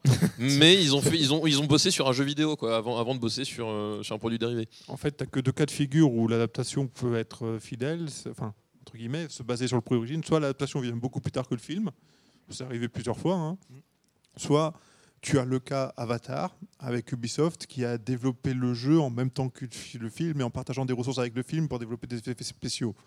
Donc ils se sont vraiment impliqués euh, dans ce projet-là. Malheureusement, ils n'ont pas eu le succès commercial qu'ils espéraient derrière. Mais euh, c'est le seul moyen si tu veux vraiment avoir quelque chose d'à peu près cohérent. Non, j'ai même pas l'impression que tu peux avoir quelque chose d'à peu près cohérent parce que c'est ce qui s'est passé avec David Perry sur Enter the Matrix et du coup le film était, le jeu était à chier parce que bah, il a dû le sortir en même temps que la sortie du film quoi. C'est Et vrai. pour Avatar c'est pareil, ils doivent se coller à tout prix sur le truc. Donc je pense que le, et, et pareil on va dire ouais mais peut-être que la meilleure méthode c'est du coup de faire le, le, le jeu après le film et puis c'est pas grave. Bah ça non. marche pas toujours. ça Tu marche pas Back to toujours. the Future, par Ouais, exemple. justement, j'avais exactement le même, le même, le même exemple, voilà. Et qui sont, qui sont complètement à chier, quoi. Donc, Mm. euh, je sais pas quelle est non, la c'est meilleure pas une garantie. mais- Il n'y a pas de recette miracle. hein. Ouais. C'est juste qu'il faut essayer de faire quelque chose de bien. Et après, bon, euh, les contraintes par contre extérieures peuvent venir jouer sur le résultat final, ça c'est sûr. Mais euh, Pour oui, Retour vers le futur, tu, il faut les chercher les liens des fois entre le film et le non, mais jeu, il y, a- c'est, il y en a euh, pas. Mais par contre, du, du, euh, lui, tous les- on, par- on reparlait des Star Wars, qui eux ont accès à les jeux Star Wars ou Indiana Jones, qui eux avaient accès pour Indiana Jones 3, ils avaient accès au scénario de base et puis euh, et ils ont toutes les ressources de LucasArts, euh, de Lucasfilm. Et là, ça donnait des bons trucs, mais c'est parce que c'est des, des gens talentueux qui sont derrière, quoi. mais- Oui, après, tu as un autre jeu, par exemple Terminator euh, 2 sur Atari ST, j'avais joué, où euh, tu avais les séquences, tu reconnaissais pas vraiment le film, mais entre les niveaux, tu avais une petite cinématique dénumérisée du film. Donc tu te dis bien qu'ils ont quand même dû travailler un peu ensemble et avoir des informations pour savoir ce qu'ils allaient faire comme niveau. Ou Robocop 3 où ils avaient le scénario, ils ont sorti le jeu bien avant parce Oui. que du coup ils, Oui. ils ont réussi à le finir avant que le film se termine quoi. En même temps, c'était pas très difficile. Bah le film il a un peu galéré. Bon, Pareil, j'ai beaucoup d'affection pour Robocop 3 mais euh, C'est un autre chapitre. Euh, oui, mais je sais, j'avais, vu ta, ta vidéo. Moi, j'ai vraiment une grosse préférence pour le 2. Je sais qu'on n'était pas ouais, en mais le accord 2 là-dessus. je trouve enfin, c'est vraiment le côté marketing à mort. Ah, De toute façon, le meilleur, ça reste le 1. Oui, Ah ouais, ça, on est bien d'accord. Je pense qu'on est tous unanimes là-dessus. Et nous, et ne parlons pas du remake. Des trucs à garder quand même dans le, dans le remake. Michael Keaton. mes- Bah, le générique de fin était bien. Ouais, déjà. déjà. très bien. Il y a- y a Ouais, deux c'est scènes- bien quand ça, ça finit, ouais, je suis d'accord. Il y, a- il y a deux trois scènes intéressantes. Maintenant, c'est voilà, c'est mais c'est voilà, on s'éloigne du sujet. Euh, oui, donc toujours euh, toujours dans cette euh, problématique d'adaptation euh, euh, au cinéma. Euh, quand on décide euh, de, de prendre un jeu euh, et l'adapter, comment tout d'un coup on décide euh, scén- scénaristiquement Bon, donc déjà d'adapter, on a, plus, on a plus, plus ou moins répondu à cette question. Qu'est-ce qui fait qu'on va plus, plus ou moins se diriger vers tel ou tel acteur? Qu'est-ce qui va faire que tout d'un coup on va se dire, ok, ça, ce personnage-là, à mon avis, je le vois bien sous, sous les traits de. Par exemple, comment Bob Hawkins devient Super Mario Bros. Parce que là, là, tu disais, lui, qui était même pas au courant euh, que, euh, enfin, qu'il allait jouer dans l'adaptation d'un jeu Euh, là vidéo. c'est- c'était les réals qui voulaient à tout prix avoir euh, Hoskins parce qu'ils trouvaient qu'il ressemblait beaucoup. euh. Mais alors j'ai pas fait, j'ai pas encore fait toutes les recherches sur le film parce que, mais euh, je sais qu'il y avait quelqu'un d'autre qui était en vue avant et que le mec a fait non non non non, non, je vais pas faire ça non non non. Et en fait, c'était pas Denis Hopper qui s'était engagé sur le projet parce que ça. euh, je sais plus sa, sa petite fille ou je sais plus qui qui, Oui, qui, qui lui a dit, qui- qui lui a dit, c'est c'est super bien et puis il a voulu lui faire plaisir. Oui, c'est. bah, puis Hopper était en pleine période. euh, J'essaie, il faut que je, il faut que je regagne mes galons euh, de, de- de bon acteur hollywoodien. euh. Ah bah il avait le nez creux là, disons. Ouais, c'était la- Parce que Bob, c'est pareil, c'est un acteur qui, est- qui était excellentissime. Enfin, c'est, c'est le, on l'a vu dans des rôles qui. Et là, de le voir là-dedans, on se dit, mais c'est, qui est- enfin, qu'est-ce que tu fais là? Non, Bah, mais il s'est posé la même question. Il y a pas- c'est c'est- c'est aussi une question de marketing. C'est-à-dire que tu veux faire un film dans lequel tu veux faire, euh, pour lequel tu veux que les gens viennent le voir au cinéma et gagner de l'argent dessus. Et bah, tu vas essayer d'avoir des têtes d'affiche qui sont des acteurs qui sont populaires sur le moment pour de bonnes ou bonnes- mauvaises raisons. Mais par contre, tu finis pas toujours avec un matériel qui va mettre en avant euh, leur talent et donc ils sont juste là pour mettre leur nom en tête de l'affiche. Oui, non, mais c'est c'est vrai qu'aujourd'hui, on, on voit, enfin, ils arrivent à, voilà, t'as Assassin's Creed, euh, t'as Fassbender sur euh, Splinter Cell. euh, euh, comment il flûte, le l'acteur qui joue Mad Max, euh, Tom Hardy, voilà. Exactement. Merci. Merci. Il y, a, il y a Tom Hardy qui est attaché au Il y avait projet. aussi Prince of Persia ou Prince of euh, Persia, il y avait Jack Gyllenhaal euh, qui était. Non mais au moins. c'est- Eh, on va prendre un blanc. Bah Oui. écoute, euh, Oui, c'est- un bon, film- un qui se passe en Perse où il n'y a que des blancs dans le casting, caucasien. que- sauf, sauf ceux qui meurent, qui sont peut-être les seuls euh, Ah acteurs. bah, il faut des morts. du, du- voilà, du- du moyen- enfin, c'est- Il faut des figurants, hein, t'es sur place. Et, et- et même avec une tonne de fond de teint, je suis désolé, on voit qu'ils ont des têtes de Yankees, c'est assez, euh, c'est assez troublant. Ouais, c'est vraiment troublant comme, euh, comme approche, mais bon. Euh, mais voilà, donc du coup, enfin, on voit aujourd'hui qu'effectivement, on, a, et on arrive à voir des, bah, ce qu'on appelle des têtes d'affiche, hein, le nom vient de là, euh, pour ces projets-là. Et, euh, et, et, ça témoigne quand même malgré tout que, euh, au moins d'un point de vue, euh, point de vue prise en compte, euh, on va dire, euh, au niveau des, des- des studios de la production, qu'ils savent que ça peut être euh, pas un film qui est dédié que justement à un espèce de public de, de, post-adolescents un peu débile comme comme c'était le cas dans les années 90, euh, le public visé, mais que ça peut être un, un vrai film entre guillemets, un vrai blockbuster euh, un peu universel quoi. Donc euh, on, et quand ils, ils voient que finalement s'ils arrivent à s'attacher un peu sur la qualité du casting ou des choses comme ça, que s'ils arrivent à tirer de l'argent, enfin ça toujours pareil. Et c'est à partir du moment où ils vont trouver la recette, ils vont voir que avec des gens un peu, un peu, un, peu impliqués, euh, ça arrive à, faire plus d'argent.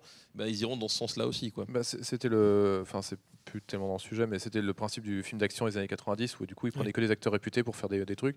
Mais euh, je pense que c'est pareil, parce que euh, des années 90, peut-être que le, le film d'action commençait à avoir une sorte de renommée à nouveau à partir du moment où Harrison Ford a joué dedans. Ils sont dit, la plupart des acteurs ont dit, ah bah finalement c'est pas, euh, c'est pas nul quoi. Enfin, on va pas jouer dans un truc nul. Et je pense que pour les jeux vidéo c'est pareil, c'est qu'à une époque ils voulaient avoir à tout prix un ils voulaient avoir à tout prix tête d'affiche et puis que tout le monde refusait au fur et à mesure et puis ils se retrouvent avec euh, ouais, avec Timothy Olyphant en Hitman quoi alors que le, personnage n'est absolument pas et que maintenant comme ça commence à avoir une meilleure réputation euh, il commence enfin à avoir des acteurs qui sont en plus impliqués dans le, dans le truc. Mais avant c'était juste un acteur bah, Bob Hoskins euh, qui a signé le machin il voit pas ce que c'est puis il arrive et puis il fait euh, Christophe Lambert quand on lui propose Highlander euh, mon avis ça devait être le troisième quatrième choix du truc et puis le mec il fait bon ok c'est rigolo je vais faire ça donc euh, Tu parles de Highlander ou de Mortal Kombat Mortal Kombat, mais euh, Christopher Lambert, oui, que- pardon, pour, pour Mortal Kombat, mais euh, pour Highlander c'est encore différent l'histoire, mais pour euh, Mortal Kombat, ouais, voilà, Christophe Lambert, ça devait être le quatrième choix, et puis du coup il a dit, euh, ouais, ouais, c'est bon, Ouais. je vais le Et faire. pourtant, il a essayé de défendre le film, lui, il était à fond dedans. hein. Ah oui, mais euh, Il a fioré la campagne promo, euh, il y allait. hein. ah oui, non, mais la- Lambert, voilà, mais lui, lui, il était content, mais je pense qu'à mon avis, ils ont pris Lambert parce qu'ils ont pas, c'était le un des, un des seuls à avoir accepté au bout d'un moment, quoi. Oui, non, mais c'est vrai. Donc, euh, mais bon, après aussi aujourd'hui, on a les moyens techniques qui permettent peut-être de faire des trucs qui s'apparentent aux jeux vidéo, qui sont un peu plus crédibles, un peu plus acceptables à l'écran, sans être ridicules, et les budgets sont plus conséquents aussi. Un- Une tête d'affiche, si tu n'as pas un budget derrière pour assurer le film un minimum, elle te servira à rien. Et puis on est d'accord qu'il y a des, des jeux vidéo qui demandent un minimum de moyens quand même pour être adaptés aujourd'hui. euh, euh, Aujourd'hui, j'ai l'impression que tous les films, euh, si tu veux faire du chiffre, il faut, il faut des moyens. Tout le monde s'appelle pas Deadpool, quoi. Ouais, c'est sûr. Oui, on pourrait effectivement en parler, mais ça, va être un autre sujet.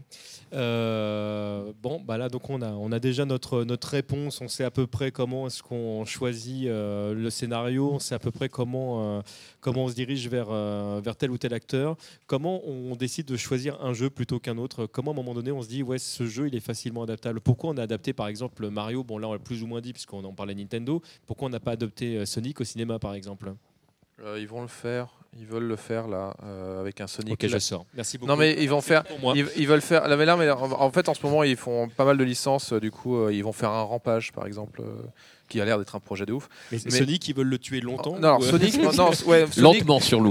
En, plus Sonic le, le pire c'est qu'ils veulent faire un truc hybride à la Scooby-Doo Garfield tu vois euh, alors que même les studios maintenant qui ont fait Scooby-Doo Garfield ils disent non ça marche pas on va faire des trucs Bah d'animation non, t'as as vu la même chose avec les, les Schtroumpfs, ça sert à rien. de et voilà et du coup les. Schtroumpfs ils refont un film d'animation et là ils, en fait ils veulent prendre Sonic en le seul- bah, Sonic 2000 enfin le Sonic euh, les euh, Sonic Adventure ou, euh, non non non le, le- le- celui où il, a- où il est avec la princesse là euh, Génération Sonic, Sonic 2006 D'accord. ils, veulent- ils veulent faire exactement le même truc où tu as les personnages humains et euh, Sonic qui est Sonic quoi en synthèse Oui, un petit peu comme dans la, c'était la, la deuxième série ou euh, d'animation où ils se retrouvent dans, dans le. Ok.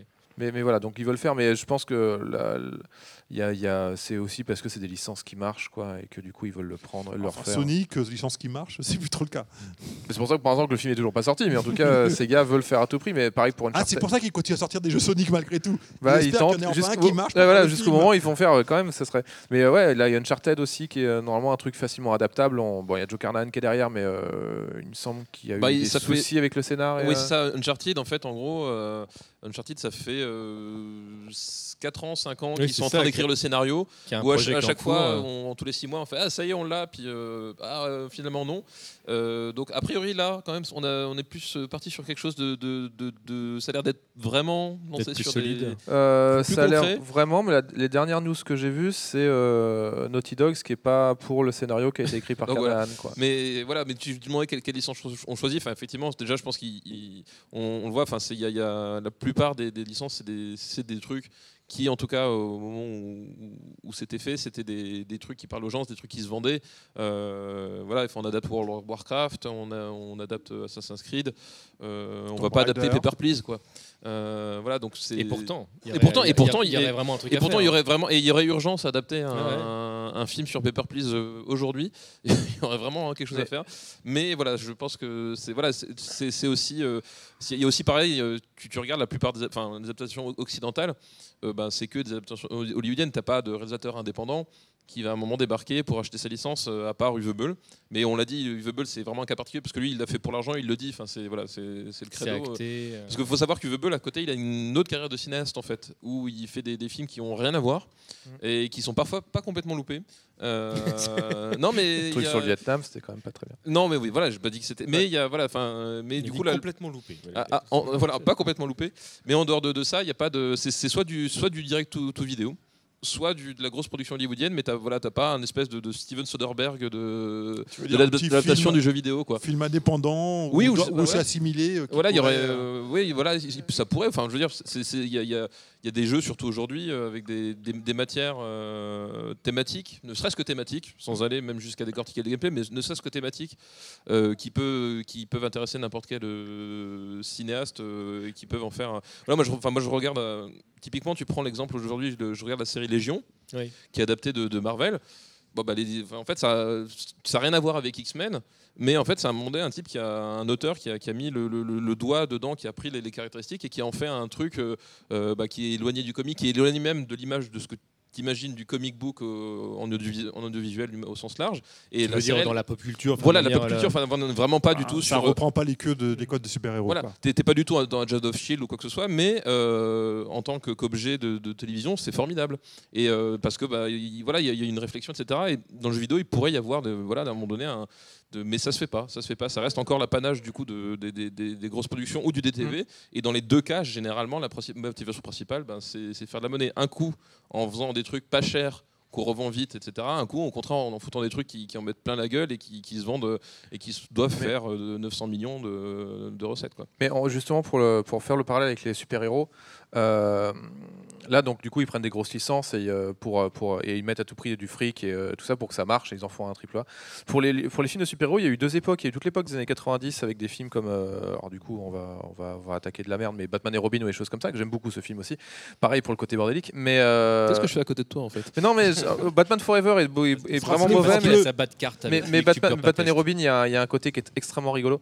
Il y a un Euh, côté référence à la série, à la série télé. Oui, aussi voilà, et puis, euh, mais il y a vraiment aussi un côté bordélique pendant la production c'était les, marchands de jouets qui ont vraiment fait le truc. Mais bref, euh, il y a eu cette époque-là, il y a eu, et, euh, il y a eu Steel, euh, tiré d'un- comics de DC. Et, et Il y a eu plein de films en fait qui se sont effondrés d'un seul coup et ça a été la fin du- de- des, des films de comics, des films de super-héros normalement, techniquement, sauf que ils ont commencé à adapter des comics qui étaient qui étaient pas très connus, genre Man in Black, The Mask, Time Cop, qui est un comics aussi, qui sont. Oui, et les gens savaient pas que c'était un comic. Enfin, c'est voilà. pas un comics Ah et, bah, moi, et ça a donné vu, des pas et- du tout au courant bon, que c'était un moins, comics, moins hein. pour Time Cop, mais ça donnait, enfin, mais même si euh, il y a des qualités, mais ça donnait des, des- ça donnait des, des très bons films. Man in Black est très très bien. C'est et sûr bien. que Man in Black, Blade. quand tu vas le voir et que tu vois le logo Marvel au début, tu C'est es ça. surpris quoi. Blade, en fait, c'est Blade qui a relancé tout le truc en- et, et- et qui a fait euh, que le et Blade, c'était un comics qui n'était pas connu non plus, qui a fait que ça a cartonné et ça a relancé. X-Men a fait ah bah dis donc, on va réutiliser ce que fait Blade euh, au cinéma et ça a donné X-Men.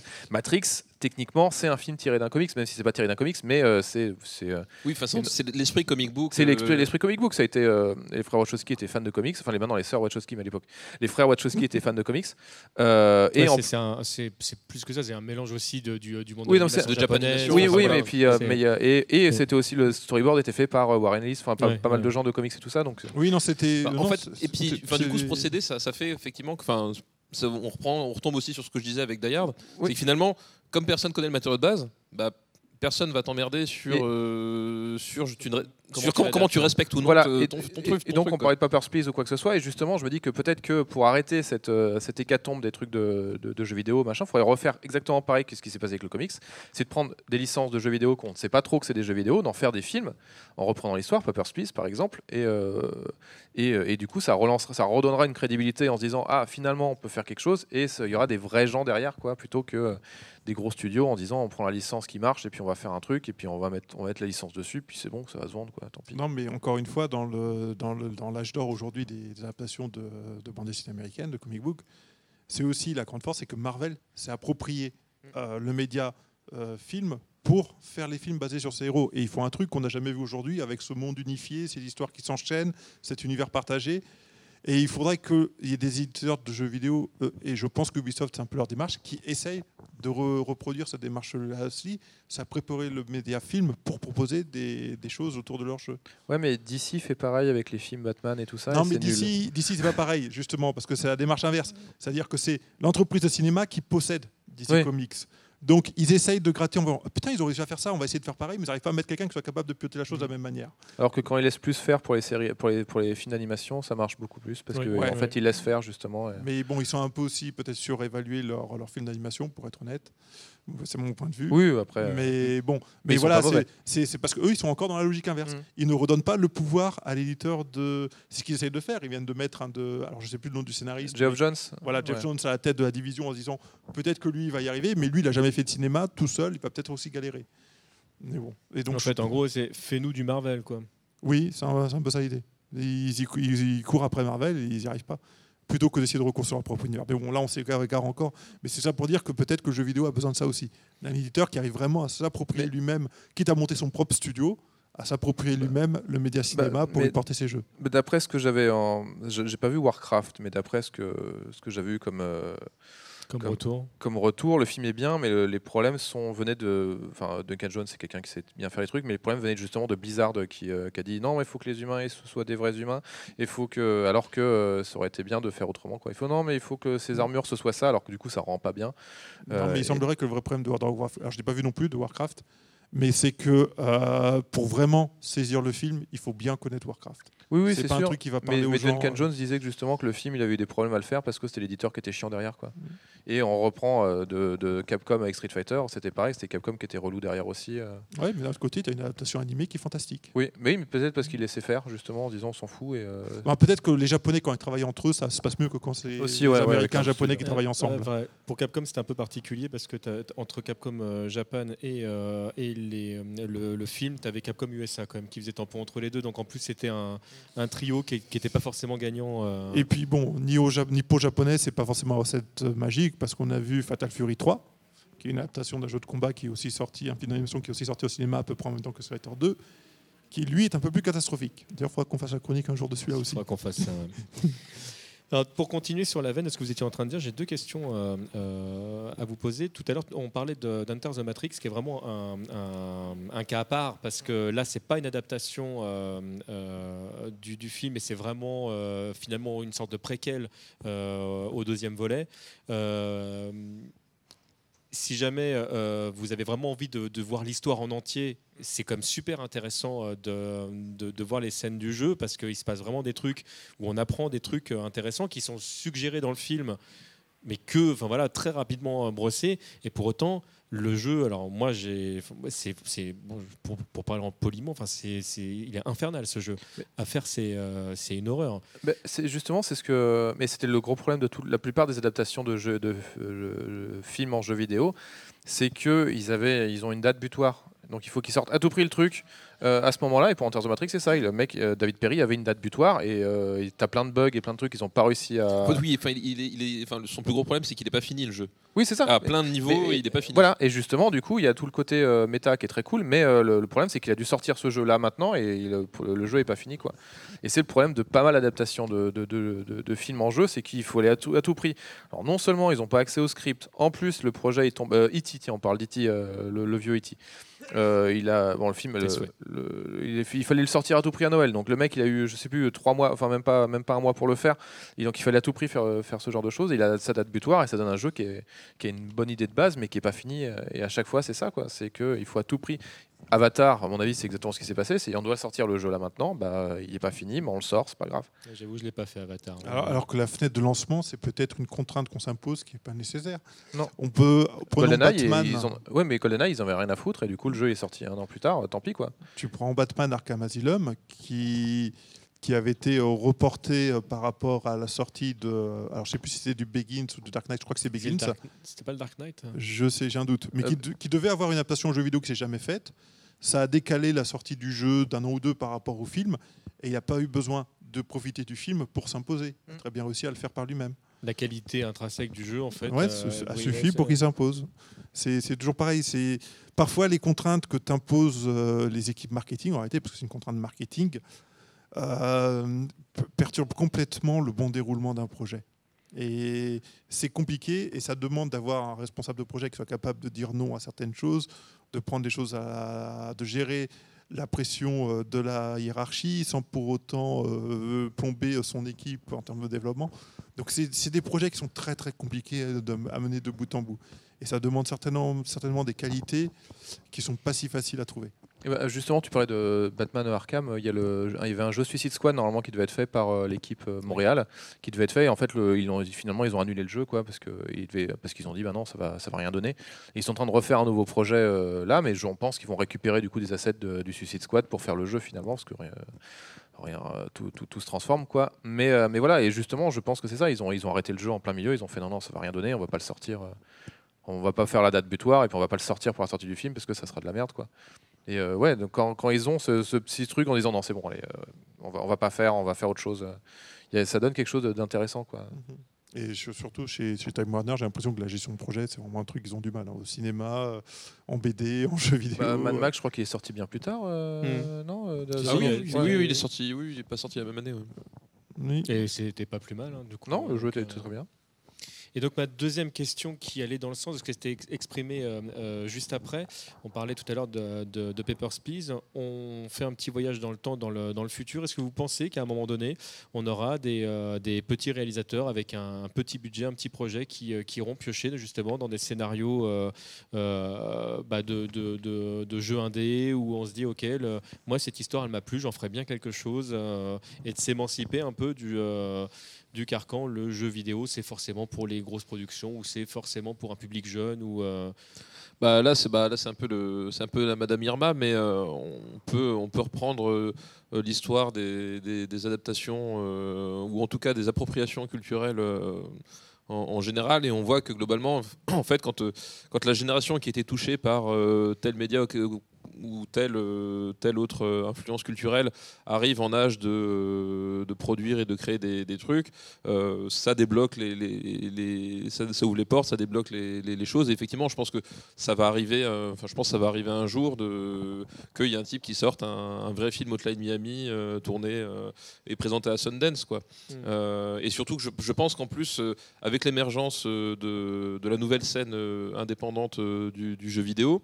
Euh, donc bon, qui est, en- qui est un peu en train de se casser la, la figure euh, à force de, à cause de la surproduction. à cause de la surproduction, mais qui en tout cas a, a- a marqué très fort d'un point de vue, euh, enfin en tout cas très fort un certain nombre de gens euh, à une certaine période. Euh, et, et c'est des gens aussi qui, qui fonctionnaient aussi de manière un peu cow-boy justement. Enfin, euh, on a vu beaucoup d'éditeurs, de, de développeurs de jeux vidéo qui fonctionnaient de manière un peu cow-boy, un peu indépendante, un peu euh, voilà, un peu un, un peu euh, un peu frondeur comme ça. Et euh, j'imagine que c'est des gens. Si un jour il y a justement il y a, un- réalisateur indépendant un peu un peu frappé euh, qui, qui vient et qui, leur propose d'adapter leur, jeu, je pense que justement c'est l'état d'esprit aussi de ces, de ces jeux-là. Donc euh, j'espère que ça arrivera. En tout cas, en tout cas, disons que l'hi- l'histoire du, du média fait qu'au bout d'un moment, ça, ça va, ça va infuser, et puis on va- petit à petit, on va, se- on va fatalement se décoller du, des, des anciens carcans, et, Hmm. et ça va être de plus en plus euh, accepté jusqu'à ce qu'on trouve une nouvelle tête de Turc, etc.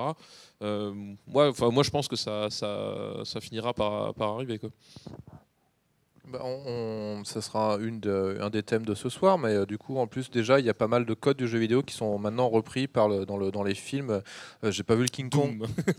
Non, mais j'ai pas vu le King Kong, mais il paraît que justement, tu as pas mal de références euh, dedans paraît, euh, à, des films, à des films aussi. Tu as Captain America, le deuxième, où tu avais la scène de l'ascenseur qui était purement Oui. calquée sur du beat'em all. Euh, euh, Elle est, elle est d'ailleurs géniale cette scène. Elle- elle est La meilleure géniale. scène du film, oui. Mais parce que, mais justement, Ouais, je suis en plus- assez mais- d'accord, c'est ouais, vrai. et c'est les codes du jeu vidéo qui sont repris parce que les personnes qui le font ont, ont vécu avec le jeu vidéo. Donc oui, dans plusieurs années, il y aura des films euh, tirés en plus de licences, effectivement, qu'ils ont bien aimés et que, qui sont pas forcément très connus. Il y aura peut-être un film Maniac Manson, je sais pas. Et, euh, et, enfin, même si techniquement ça existe en fait, euh, dans les slashers de l'époque. Mais, euh, mais voilà, mais il va y avoir, va y avoir ça, plus des personnes en plus qui ont vécu avec les codes et donc du coup qui vont donner quelque chose de. Oui, puis voilà, qui vont les réutiliser de façon transparente, justement. Quoi. Enfin, c'est aussi pour ça que, du coup, ce soir, dans la programmation qu'on a, qu'on a choisie, on avait choisi Edge of Tomorrow, euh, qui, est pas du, qui est pour le coup une adaptation, mais d'un- d'un d'un manga à la base. Oui. Non, Euh, c'est un roman. D'un roman, D'un ouais. roman, oui, tout à fait, d'un roman. Et euh, mais qui n'est pas du tout une adaptation de jeu vidéo. Enfin, il n'y a pas de jeu vidéo Edge of Tomorrow. Il y a déjà même pas eu d'adaptation du film en jeu vidéo. Enfin voilà, il y a- c'est complètement détaché du jeu vidéo. Mais le, le- le- le film reprend énormément de codes de- du, jeu vidéo de façon transparente dans un univers euh, cinématographique. Et il n'a pas besoin de faire référence, parce que c'était aussi ça, euh, un peu le piège parfois aussi, c'est il n'a pas besoin de faire référence au fait que ça vient du jeu vidéo. Et je ne sais même pas si c'est forcément conscient de la part de Doug Liman ou pas, donc le réalisateur.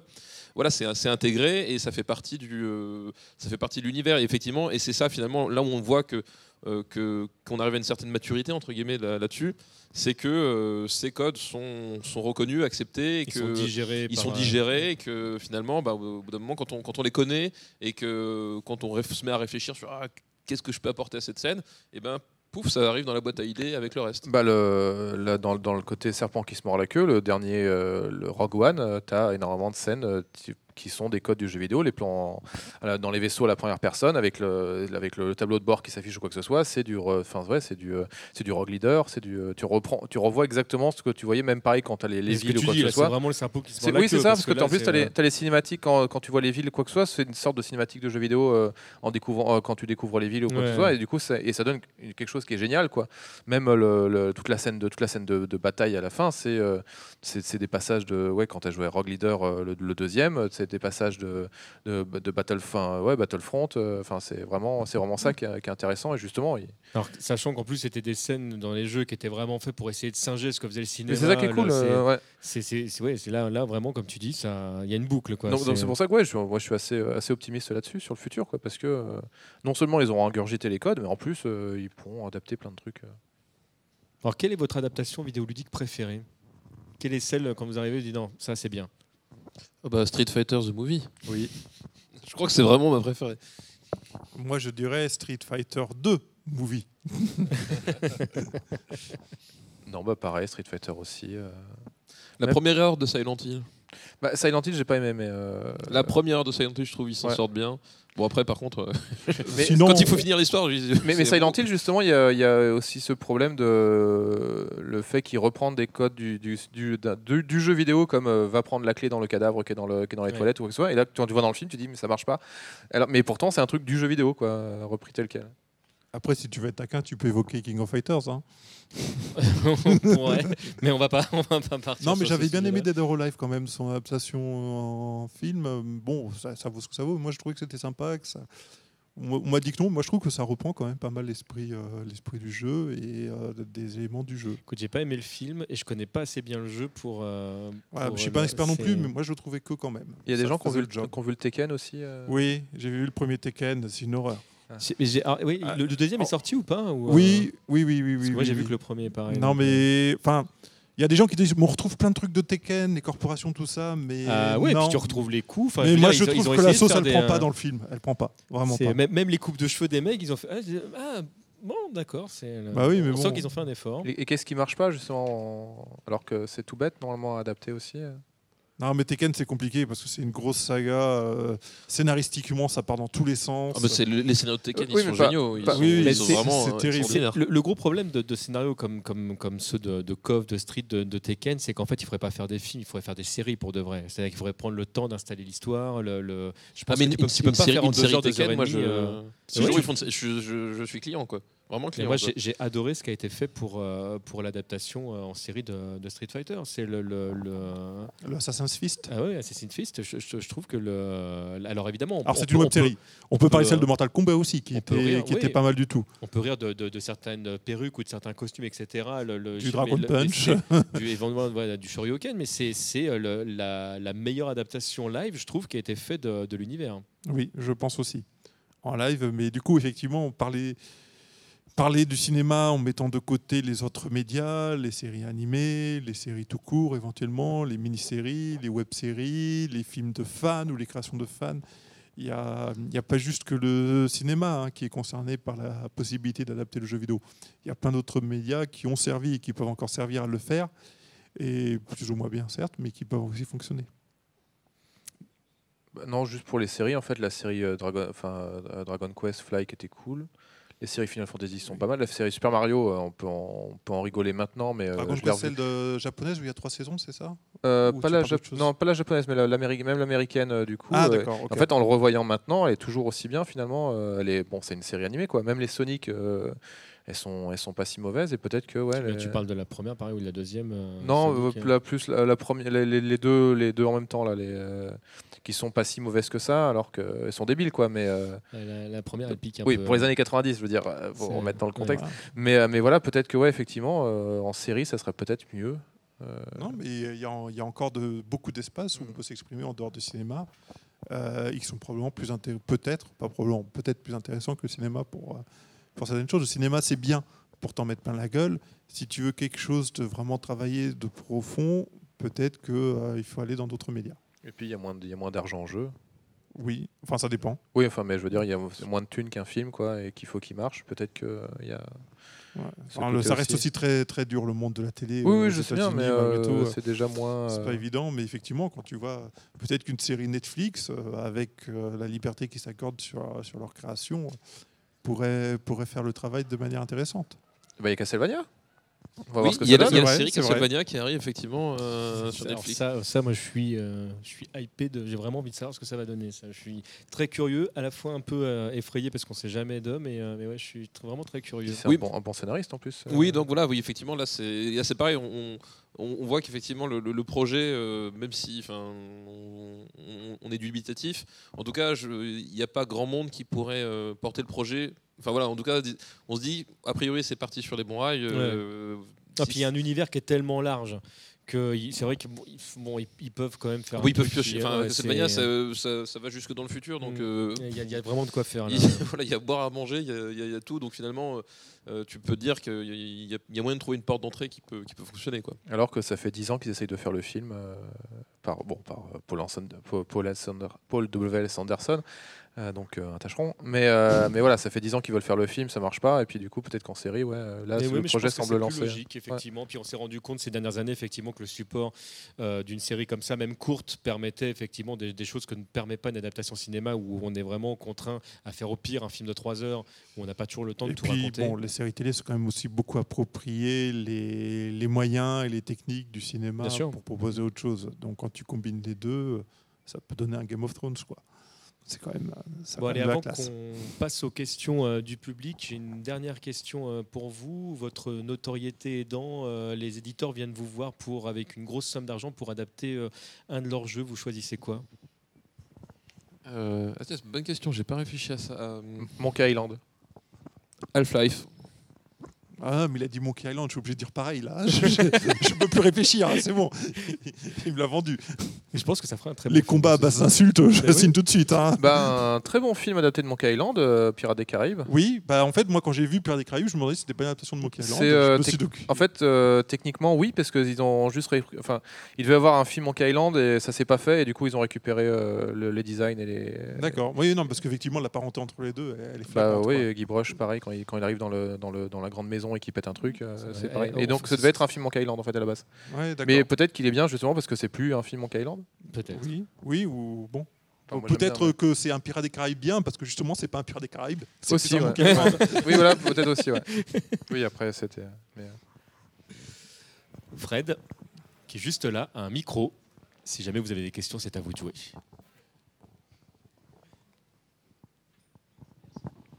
Ne t'endors pas, Fred.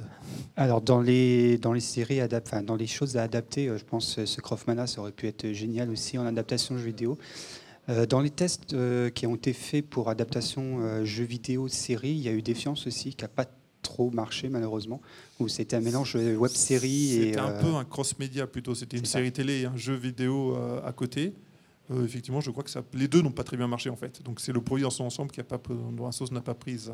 C'est dommage, mais ça, a été au moins une démarche qui était assez intéressante à mon avis, qui montre qu'on peut peut-être essayer de se lancer sur la série, comme vous disiez. Et donc, euh, au niveau Warcraft, je pense que c'est un exemple d'un studio qui a pu bien adapter son média.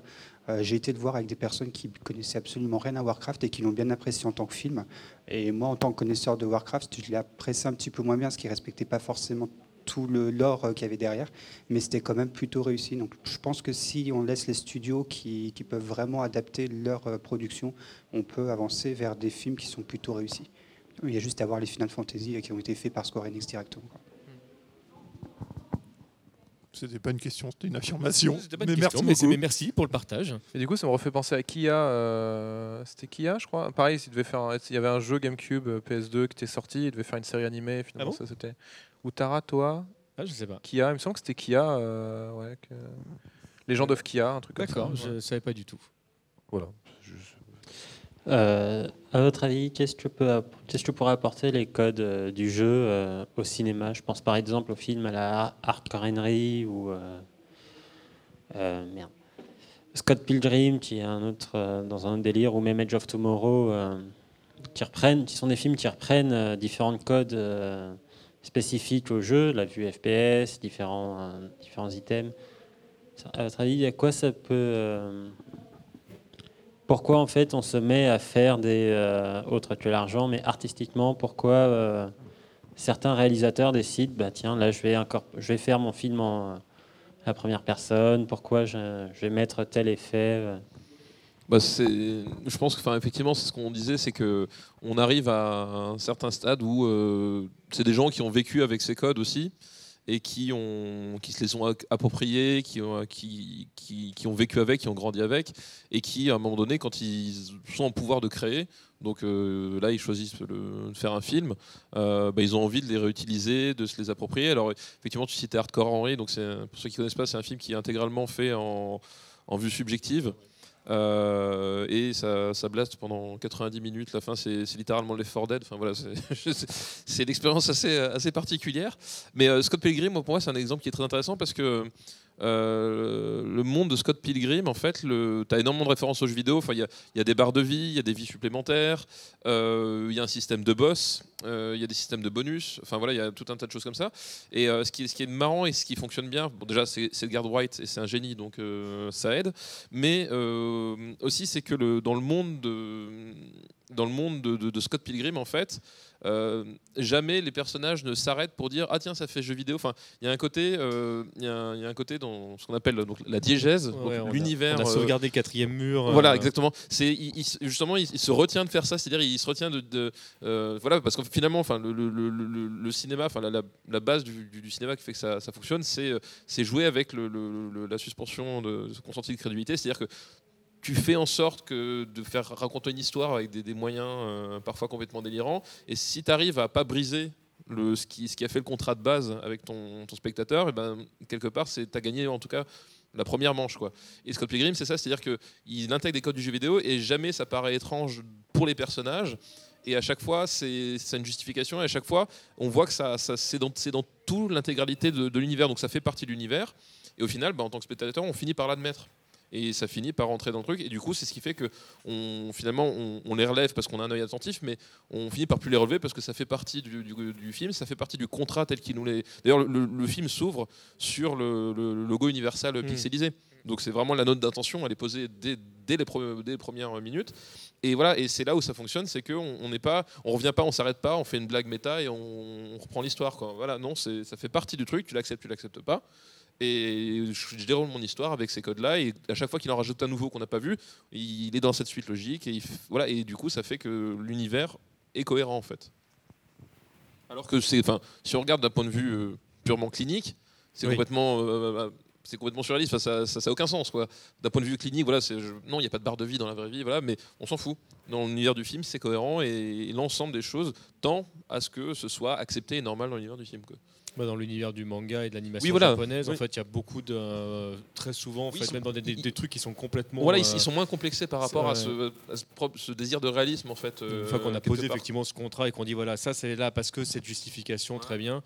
Bah ok, c'est c'est cool, euh, d'accord. Donc si t'appuies là, tu meurs. Ok, très bien, bah ok, c'est bon. le- Mais C'était peut-être aussi un des défauts de Street Fighter, c'était de vouloir tout expliquer. Le premier film, justement. Il fallait qu'il J'ai- expliquer. J'ai plutôt l'impression qu'on n'expliquait pas grand chose. Si, parce qu'en fait, Bison, il fait pourquoi il vole? Parce qu'il a des trucs euh, Les trucs électromagnétiques. électromagnétiques, etc. Ouais. Oui, c'est ça, et Ah. c'est effectivement. Non, tu- c'est-à-dire plutôt d'explications scientifiques. C'est ça, c'est Oui, c'est ça, c'est ça. c'est- C'est c'est dire. Pourquoi Blanca euh, Voilà pourquoi Blanca, voilà. Parce que Carlos. C'est en fait, euh, plus tu recours à des, des éléments rationnels, bah, plus forcément le spectateur va avoir recours à sa propre raison, et plus sa propre raison va se heurter à des réalités euh, scientifiques. Et du coup, ben, c'est ce qui fait que ça s'écroule. Et par exemple, enfin, voilà, ou des, films comme euh, Fury Road, où ils expliquent euh, rien Ouais. sur leur univers, ben, en fait, tu te rends compte que ça gêne pas. Voilà, c'est- normal pour les personnages, et c'est comme ce qui Oui, mais Scott Pilgrim. Fury Road, ça marche parce que c'est aussi un univers déjà établi. Oui, c'est déjà, mais même, Ouais, mais mais même je pense dit, que. même dans même les précédents volets, euh, on, on, te- on justifie On te, pas. on te dit pas le- pourquoi on en est arrivé là. Voilà, euh, Et finalement, tu, tu l'acceptes ou tu l'acceptes pas. Enfin, c'est c'est un, un pari à prendre, mais c'est c'est à mon sens le, le principal pari du cinéma. C'est tu prends le pari de, de- de poser ton truc et que le spectateur va accepter de rentrer dedans. Et une fois qu'il est dedans, si ça reste cohérent, il n'y a pas de raison qu'il en sorte. Tout n'a pas besoin d'être nécessairement expliqué. Il y a des zones d'ombre euh, comme dans la vraie vie. quoi. Il y a des choses on les comprend pas, elles se passent comme elles se passent et puis voilà. quoi. Bah, Star Wars, très, euh, très- on te très dit, euh, souvent, euh, d'ailleurs, quand, quand un réalisateur se, commence à vouloir trop expliquer de choses, très souvent, ça, ça finit par se péter la gueule. Ça, hein. finit, ça fait Prometheus. Et voilà. Bah, comme euh, comme euh, j'ai cru entendre Star Wars, euh, oui, les Non, mais je veux dire, Star Star Wars au début, il te dit euh, il y a bien longtemps une lointaine galaxie. Voilà, démerde-toi avec ça. Voilà, Il y a des gens, ils ont des pouvoirs magiques et ok, Voilà. d'accord. Et un jour, il y a les midi-chloriens. Voilà. Et un- et un là- jour, voilà, là- en Et là, fait, et là, euh, bon. Et en fait, ils ont cédé voilà. de l'espace. Et, Et c'est justement quand il a voulu expliquer ça que ça a merdé. Y a-t-il autre chose? Oui.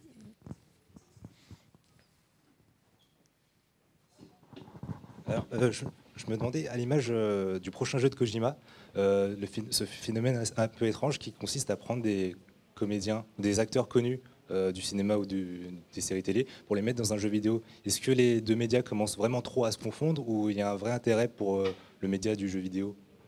Bah, en fait, ça, ça- ça- depuis, le, depuis le- le- la 3D, ça a toujours existé euh, ce fait de.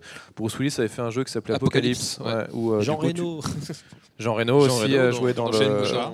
Dans Bonnie Trois. Moucha, ouais, trois. Ouais. Donc, euh, mais euh, et pourtant, c'était même prendre Jean Reno, c'était, je j'ai même pas l'impression que c'était un truc, euh, une histoire de dire on va, on va mettre un acteur euh, dedans pour euh, récupérer les fans de l'acteur, quoi. On dit, on dit Jean Reno, mais bon, euh, Oui, le l'autre, héros, oui, le c'est un vrai acteur japonais. aussi, euh, ouais, pareil, voilà. premier, hein. Mais, euh, mais là, c'est oui, mais par contre, lui, lui il a pas, pas mal de fanbase en plus, euh, machin. Mais voilà, il y a ce côté en disant, on va pas forcément pour prendre les, euh, pour faire quelque chose de, pour prendre les personnes, euh, les- la fanbase de Jean Reno euh, qui doit pas être extraordinaire en fait. Oui, puis surtout la fanbase de Jean Reno, je, euh, je vois Ah bah, pas pourquoi il est-ce qu'il paraît jouerait à Onimusha Voilà, tu vois. c'était Il paraît, pour- il paraît qu'au Japon, il a une Oui, oui, oui, ah bah, qui, est- qui d'accord. est solide hein, quand même. hein, le- D'accord. Ouais, Oui, on fait, dit ça a- de beaucoup de Français. Est-ce que Non, c'est mais non, mais, vrai c'est- c'était une, une espèce de. Quand tu le vois là-bas, il y C'était a eu une des espèce de- reportages sur lui là-bas, c'est incroyable. Il, avait tourné plein de pubs. Enfin, c'était aussi l'époque où tous les acteurs euh, tournaient des pubs au Japon en se disant ça va jamais sortir du Japon, puis un jour. Internet Euh, et effectivement il, il était euh, il, était assez connu au Japon enfin en tout cas assez apprécié euh, Enfin, Son visage était connu, pas forcément l'acteur en, en tant qu'acteur. oui mais- voilà mais c'est- en tout cas c'était c'était enfin, c'était quelqu'un qui représentait quelque chose pour c'est pour ça qu'ils ont pris cet acteur français là et pas un, pas un autre quoi mais après effectivement je, enfin, je pense que c'est plus une volonté de, de se dire Jean Reno on l'aime bien Oui, c'est ça. Pareil, Jean Reno, il est dans pas mal. Bah, C'était Belmondo à l'époque aussi, euh, qui est dans quasiment tout. Il est dans Cobra. euh, il- qui est Cobra, c'est Belmondo. euh, Lupin the Third, c'est Belmondo. euh, Simon Belmont, c'est Belmondo. Et en fait, mais euh, c'est pas. Ouais, je pense que c'est plus un côté. On l'aime bien. un Je pense Français, que. c'est Belmondo. Ouais, mais comme pour, du coup, comme pour Kojima, je pense que c'est juste Norman Reedus, je l'aime bien et du coup je le prends quoi. Oui, puis surtout- côté comme ça. surtout la démarche de Kojima enfin bon la démarche de Kojima est empreinte de cinéma euh, toujours été euh, et euh, pour lui c'est une façon de travailler ses personnages autrement je pense aussi c'est une voilà et lui, lui, il, est, il est- il est vraiment intéressé par euh, écrire un scénario raconter une histoire etc et je pense que en tout cas dans sa démarche euh, utiliser un véritable acteur euh, ça lui permet de travailler avec une matière première différente quoi. lui il a envie de raconter son histoire à travers euh, à travers ça Mm. Voilà, donc euh, moi, enfin, ce que ça apporte, voilà, moi je trouve c'est juste une façon différente de développer les, les choses. C'est pas forcément crucial. C'est pas forcément non plus un gage de, de qualité. Non, parce que t'as pas mal de jeux avec, euh, avec la voix de machin. et Ouais, finalement, voilà. c'est de la.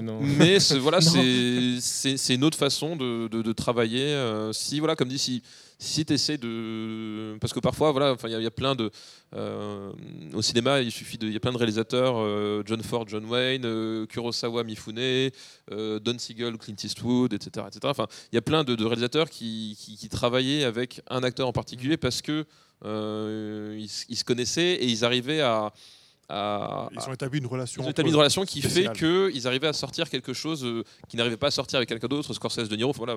On- Et je pense que le fait que le jeu vidéo puisse s'accorder ce genre de- d'opportunité, moi je trouve ça, je trouve ça bien en fait. Euh, que à des un moment fois- donné, des une fois, c'est- démarche de travail qui soit différente. Voilà. Des fois, c'est juste un clin d'œil. hein. Je pense euh, au dessin de, de Shinkiro, par exemple, à l'époque où il était chez SNK. Il s'appuyait très souvent sur, euh, sur des acteurs connus pour, Mm. euh, Pour faire ses posters. voilà, pour, pour mettre en image euh, les personnages. Et effectivement, tu retrouves Clint Eastwood euh, dans les traits de Guile. Tu vas retrouver Van Damme dans, dans les traits de, de Rio. Tu vas, enfin, il, est- parti des fois. Il se dit, le, et bah, des fois, ça humanise le truc. C'est des fois des clins d'œil des, des- des, de la pop culture, des gens qu'on aime bien, tout simplement. Non, mais juste pour revenir sur la base de la question, parce que c'est vrai que la représentation des acteurs dans le jeu vidéo, c'est pas nouveau. Même sur 16 bits, on avait les portraits des personnages et tout. On avait des physiques qui ressemblaient. Contrat, c'est euh, voilà. Schwarzenegger. Et Stallone. exactement. Après, c'est vrai que ce qui est beaucoup plus récent, c'est l'intégration des acteurs en tant qu'acteurs. C'est-à-dire qu'on leur demande de faire une performance à l'intérieur du jeu qui est une performance d'acteur. Ça, c'est relativement nouveau et c'est un phénomène qu'on verra surtout que sur les types qu'on va qualifier de triple A ou de double A peut-être, où on a besoin de mettre une tête d'affiche, où les cinématiques et la narration prennent une place très importante. Et donc, on a, on a, besoin, on a envie de replacer la performance pour se réapproprier un petit peu de l'aura du cinéma aussi, ou de la série télé. Mais voilà, ce, une autre forme pour essayer peut-être d'anoblir le jeu vidéo et lui conférer un statut qu'il n'a pas encore aujourd'hui euh, vis-à-vis du, du public. C'est ce. Ouais, ce que voulait faire Chris Roberts avec euh, les Wing Commander ou dans le 3 du coup il prend Mark Hamill parce que bah, c'est Mark Hamill quoi et du coup il prend pas mal d'acteurs qui sont des bons acteurs et il les fait jouer des scènes d'acteurs pas euh, juste euh, Dana Plato qui joue euh, de la guitare euh, de l'air guitare dans euh, Night Trap quoi Euh, Dana Plato c'était la meuf dans euh, euh, Arnold et Willy. Enfin bref.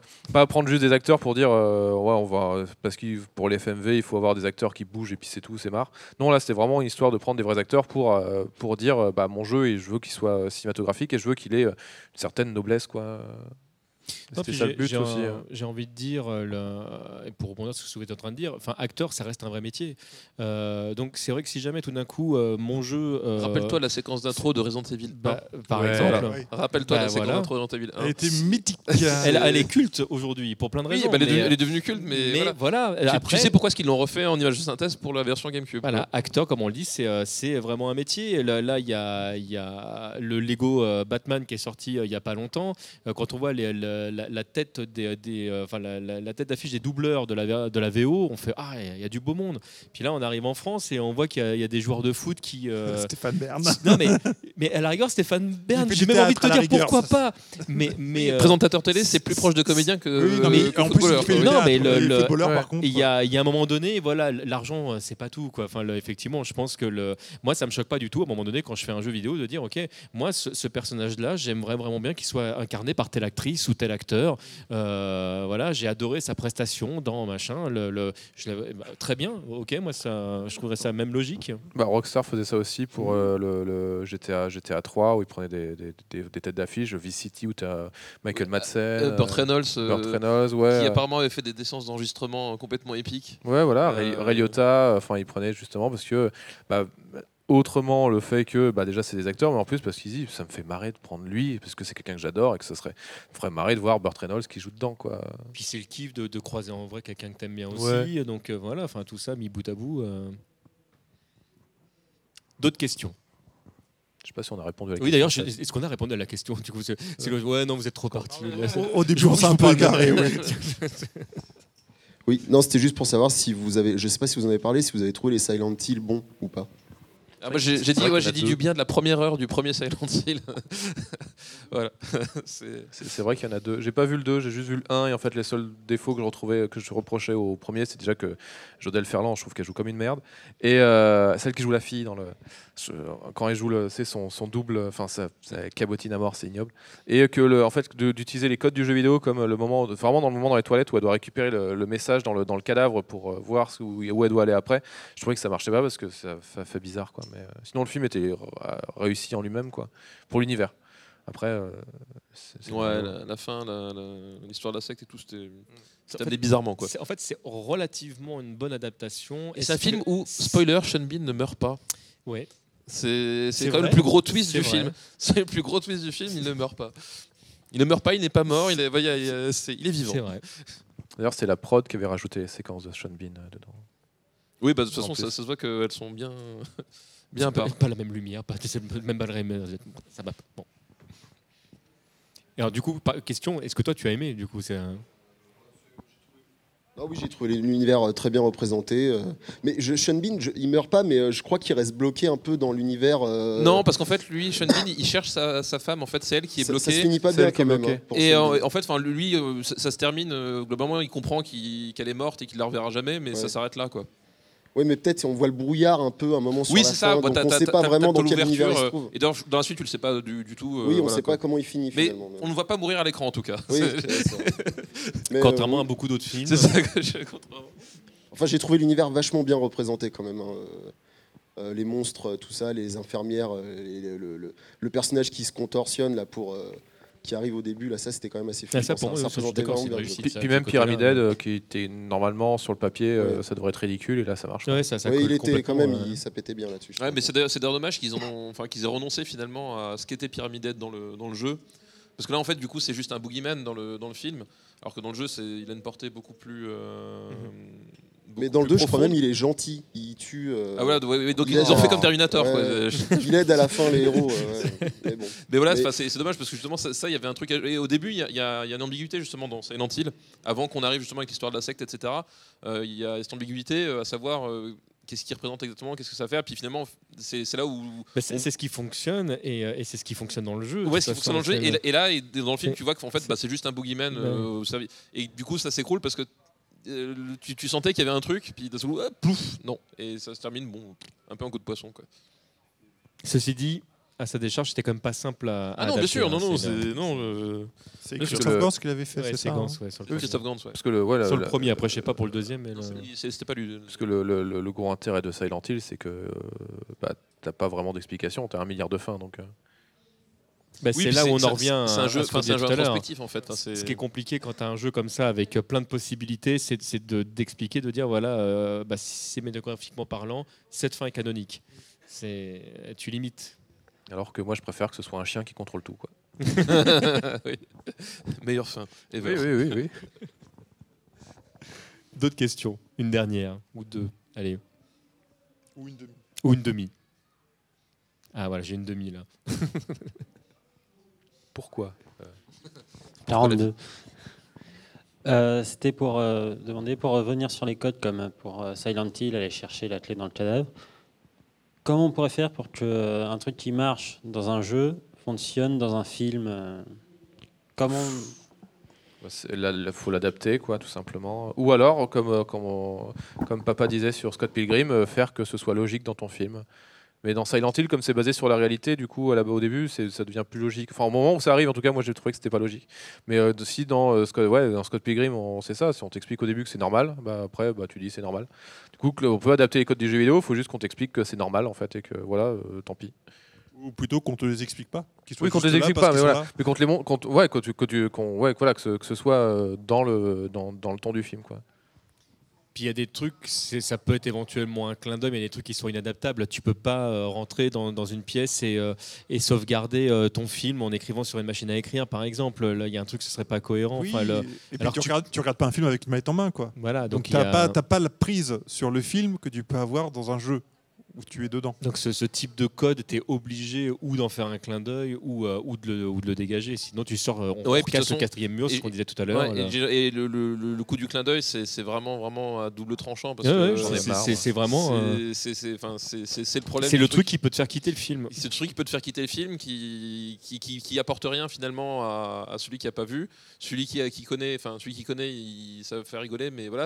Enfin, c'est voilà, c'est- c'est c'est les risques aussi, c'est le risque qu'il y, a- qu'il y a beaucoup, c'est de, de devoir arrêter le film pour faire un clin d'œil. En fait, c'est vraiment ça. Puis il y a des films qui peuvent se le permettre. Tu prends effectivement un, Deadpool où à un moment donné, tu dis bah, Ok, vous êtes que deux dans la maison, quoi? C'est quoi le budget? Ou là, ça devient rigolo parce que, Oui, parce que bah, mais c'est déjà mais le personnage est de base comme c'est le est base. c'est le principe même du tu- personnage et du truc. Voilà, tu joues, euh, tu joues effectivement euh, avec les codes. Là, dès que tu le fais dans un film qui est censé euh, décrire un univers qui est un peu sérieux, où tu essaies de faire un petit peu peur ou d'angoisser, le, là, le, le clin d'œil, tu fais Ah, t'as vu, il y a la lumière comme dans. Ah, mince, je suis plus dedans. Ça devient un petit peu plus compliqué. Ouais, c'est le, le, trope du, euh, gamin. Ouais, ouais, dans, euh, enfin, du, mec qui. C'est toujours la blague de la personne qui tape dans l'épaule en disant hey, Regarde, t'as vu que t'as compris la blague Je suis en train de faire une blague, est-ce que tu comprends la blague? Bah non, montre-moi la blague, et puis me dis pas que c'est une blague. Et puis c'est pas grave, comme ça. C'est le problème que j'avais avec la Station Hero, en fait, où le gamin explique tout ce qui se passe, tu sais. En fait, tu sens que c'est juste le, scénariste en train de dire Ah, Vous avez vu euh, ce que je suis en train d'écrire? Tu fais Bah oui, oui, je le vois, c'est pas la peine de me le dire.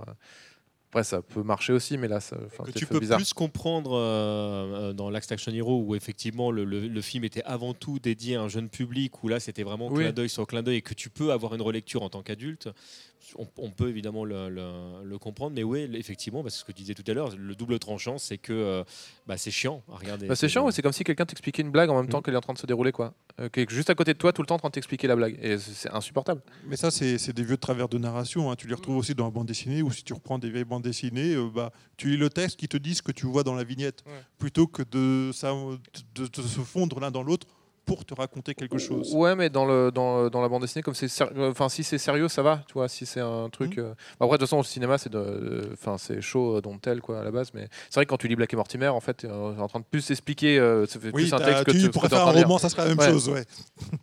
Mais, euh, mais ouais, bas de page euh, dans Black et Mortimer tu vois les personnages derrière la bulle Mais, euh, mais, mais c'est le, c'est le, le principe du, euh, dans ce qu'on dit au cinéma, en fait, c'est euh, mon- euh, le montrer, ne l'expliquer pas. quoi. C'est-à-dire que si jamais il y a quelqu'un qui est une, je sais pas, une personne qui est en train de dire aujourd'hui je suis triste, bah, tu le vois parce qu'il est triste. Tu vois, c'est pas la peine de dire qu'il est triste parce que du coup, ça, t'as l'impression que c'est de la faiblesse, de la paresse scénaristique en fait, ou euh, ce, Ou ce genre il de a choses, faiblesse de croire qu'il n'arriverait pas à faire passer le. Oui, message. exactement. Ouais, euh, c'est- c'est-à-dire que t'as pas assez confiance en toi, euh, en ton, en, en ton film, en ton scénario. Et... ou alors faut que tu justifies pourquoi le personnage est en train de te parler enfin faut qu'il y ait une suite derrière Bah, C'était Hitchcock voilà. qui, qui, en fait pensait ses films comme des films muets en fait. À chaque fois qu'il réfléchissait à sa mise en scène, il, s'imaginait un film sans dialogue.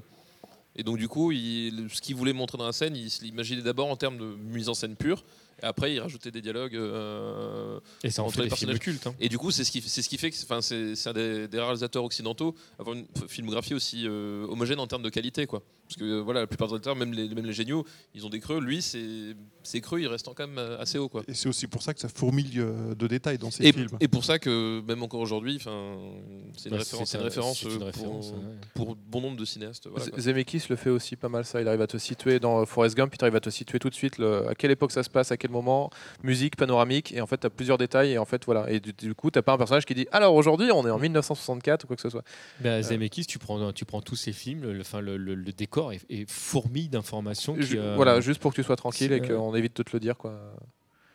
Euh, C'est euh, euh, dans, dans Apparence, qui est un film qui est pas ultra connu, où je trouve justement que le, qui est un film qui est, qui est- qui est pété d'effets spéciaux que tu vois pas. Parce qu'en fait, ils ne sont là que pour, euh, pour t'amener l'histoire. euh, et euh, et il y a, en fait, il y a très très peu de dialogue. Tout est dit dans, dans les jeux de regard. Dans le, on sait qui a compris quoi à quel moment. C'est très très bien. Enfin, ça n'a plus rien à voir avec la question, mais effectivement. Oui, Non, c'est pareil, à parce que dans ce- On non, s'éloigne complètement. Non, mais parce que dans Solo Monde, c'est pareil, t'as un chouette. euh, le moment où euh, tu, tu sais le nombre d'années ou ce qui s'est passé euh, pendant qu'il était pas dans le lit, juste en, en un panoramique. Ouais, il- il- le mec formidable. est pas en train de te dire voilà, ça fait 4 ans que je suis là, euh, je me fais chier. euh, Tout. Allez, une dernière pour la frime.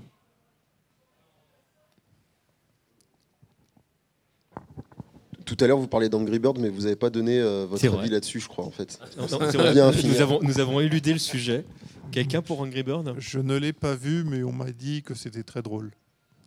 J'ai pas vu, pas voulu voir le film non plus. Donc, euh. Ouais, j'ai- pas assez de temps à perdre pour le moment en fait. Bon, eh ben, écoute, alors on est quatre à pas l'avoir vu. Donc, donc ouais, bah, bon, quelqu'un l'a vu du coup Angry Angry Bird Alors, Ah, passe le micro, Fred. Qu'on ait un avis critique. j'ai un, j'ai un pouce bleu. T'as vu, j'ai fait une blague, j'ai fait une référence. Bah, C'était très surprenant, en fait, parce que euh, j'en attendais rien en le voyant, au vu de ce qu'est le jeu, parce qu'il n'y a pas d'histoire dans le jeu au final. Et là, ils ont réussi à lui mettre une, histoire, à expliquer pourquoi, euh, pourquoi les cochons euh, détestaient, détestaient les oiseaux, pourquoi les oiseaux combattaient les cochons, etc.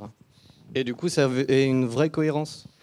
Et ça m'a fait beaucoup penser aussi à Dofus, euh, qui est une, une adaptation assez réussie, je trouve, même artistiquement. Dofus, Dofus en plus ça- c'est particulier parce que c'est c'est fait par les par Ankama directement Oui. en fait. C'est une entreprise qui fait du cross-média. Donc c'est ouais c'est Dofus, enfin c'est la, la série et le jeu sont faits par les Et la BD et, et la BD sont faits par les pas par les mêmes gens parce qu'évidemment euh, mais, mais par Non, en tout cas la même entreprise et. La même équipe. il y a qu'il y a même quelqu'un équipe, qui voilà. pilote euh, le sujet et qui Vas-y, continue ta critique. Non, non, non, bah, après, c'était pas une critique, c'était juste un. un non, mais avis, critique, c'est euh, pas forcément ça. négatif. hein, Ça veut dire ton avis, en fait. Mais, euh, mais, mais pour le coup, euh, des, mais ça rejoignait un peu ce que vous disiez tout à l'heure, euh, des, des, des films à la base dont on n'attend rien parce que parce qu'il n'y a, y a pas grand-chose à dire sur le... le enfin, pour reprendre le truc, c'est ils, ont, ils en ont fait une autre expérience, mais dans un autre média. Donc, pour le coup, c'est une continuité plutôt transmédia, plutôt qu'une adaptation en tant que telle.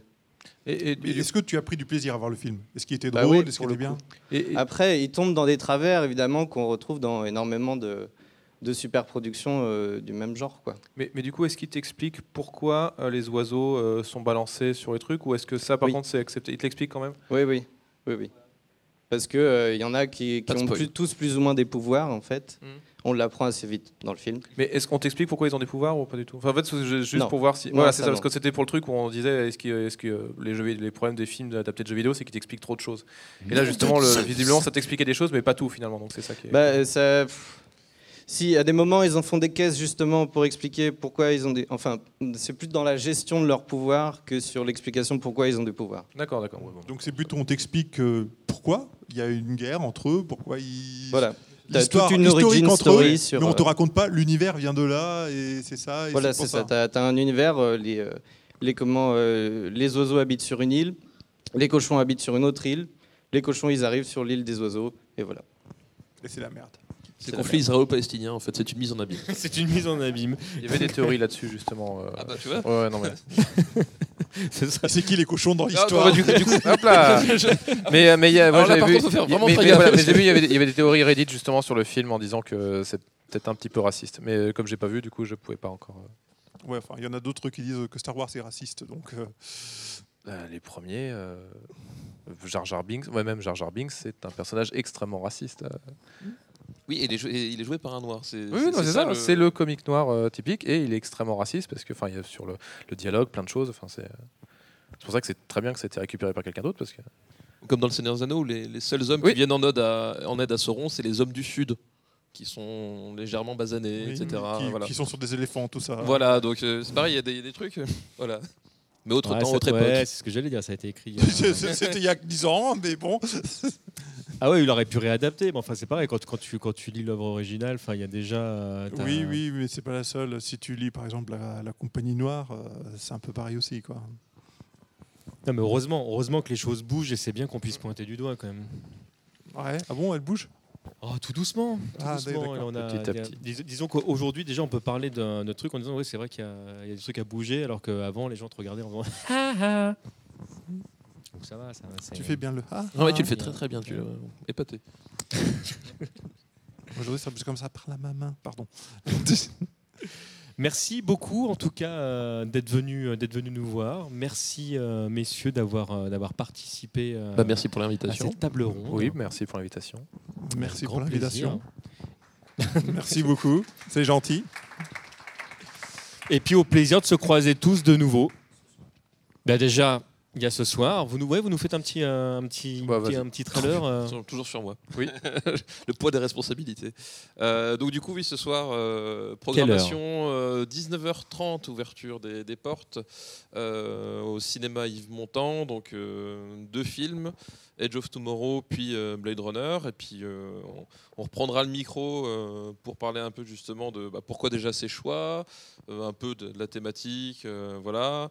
Euh, pré- prévu quelques animations, euh, voilà. On va essayer d'être pas trop chiant et d'être un peu un peu sympa. On va voir. Hein. Je sais pas si c'est dans notre credo, mais on va tout faire Oui. pour. Oui. Euh, Oui. Donc voilà. Donc euh, c'est deux bons films. Si jamais vous posez la question, euh, c'est voilà, c'est on n'a pas on n'a pas pris des, des trucs irregardables non plus. Hein, je pense pas. Non, ça va. Ils sont donc euh, donc voilà. Peut-être au plaisir de vous revoir ce soir. Voilà. Et merci. Au revoir. Merci à vous.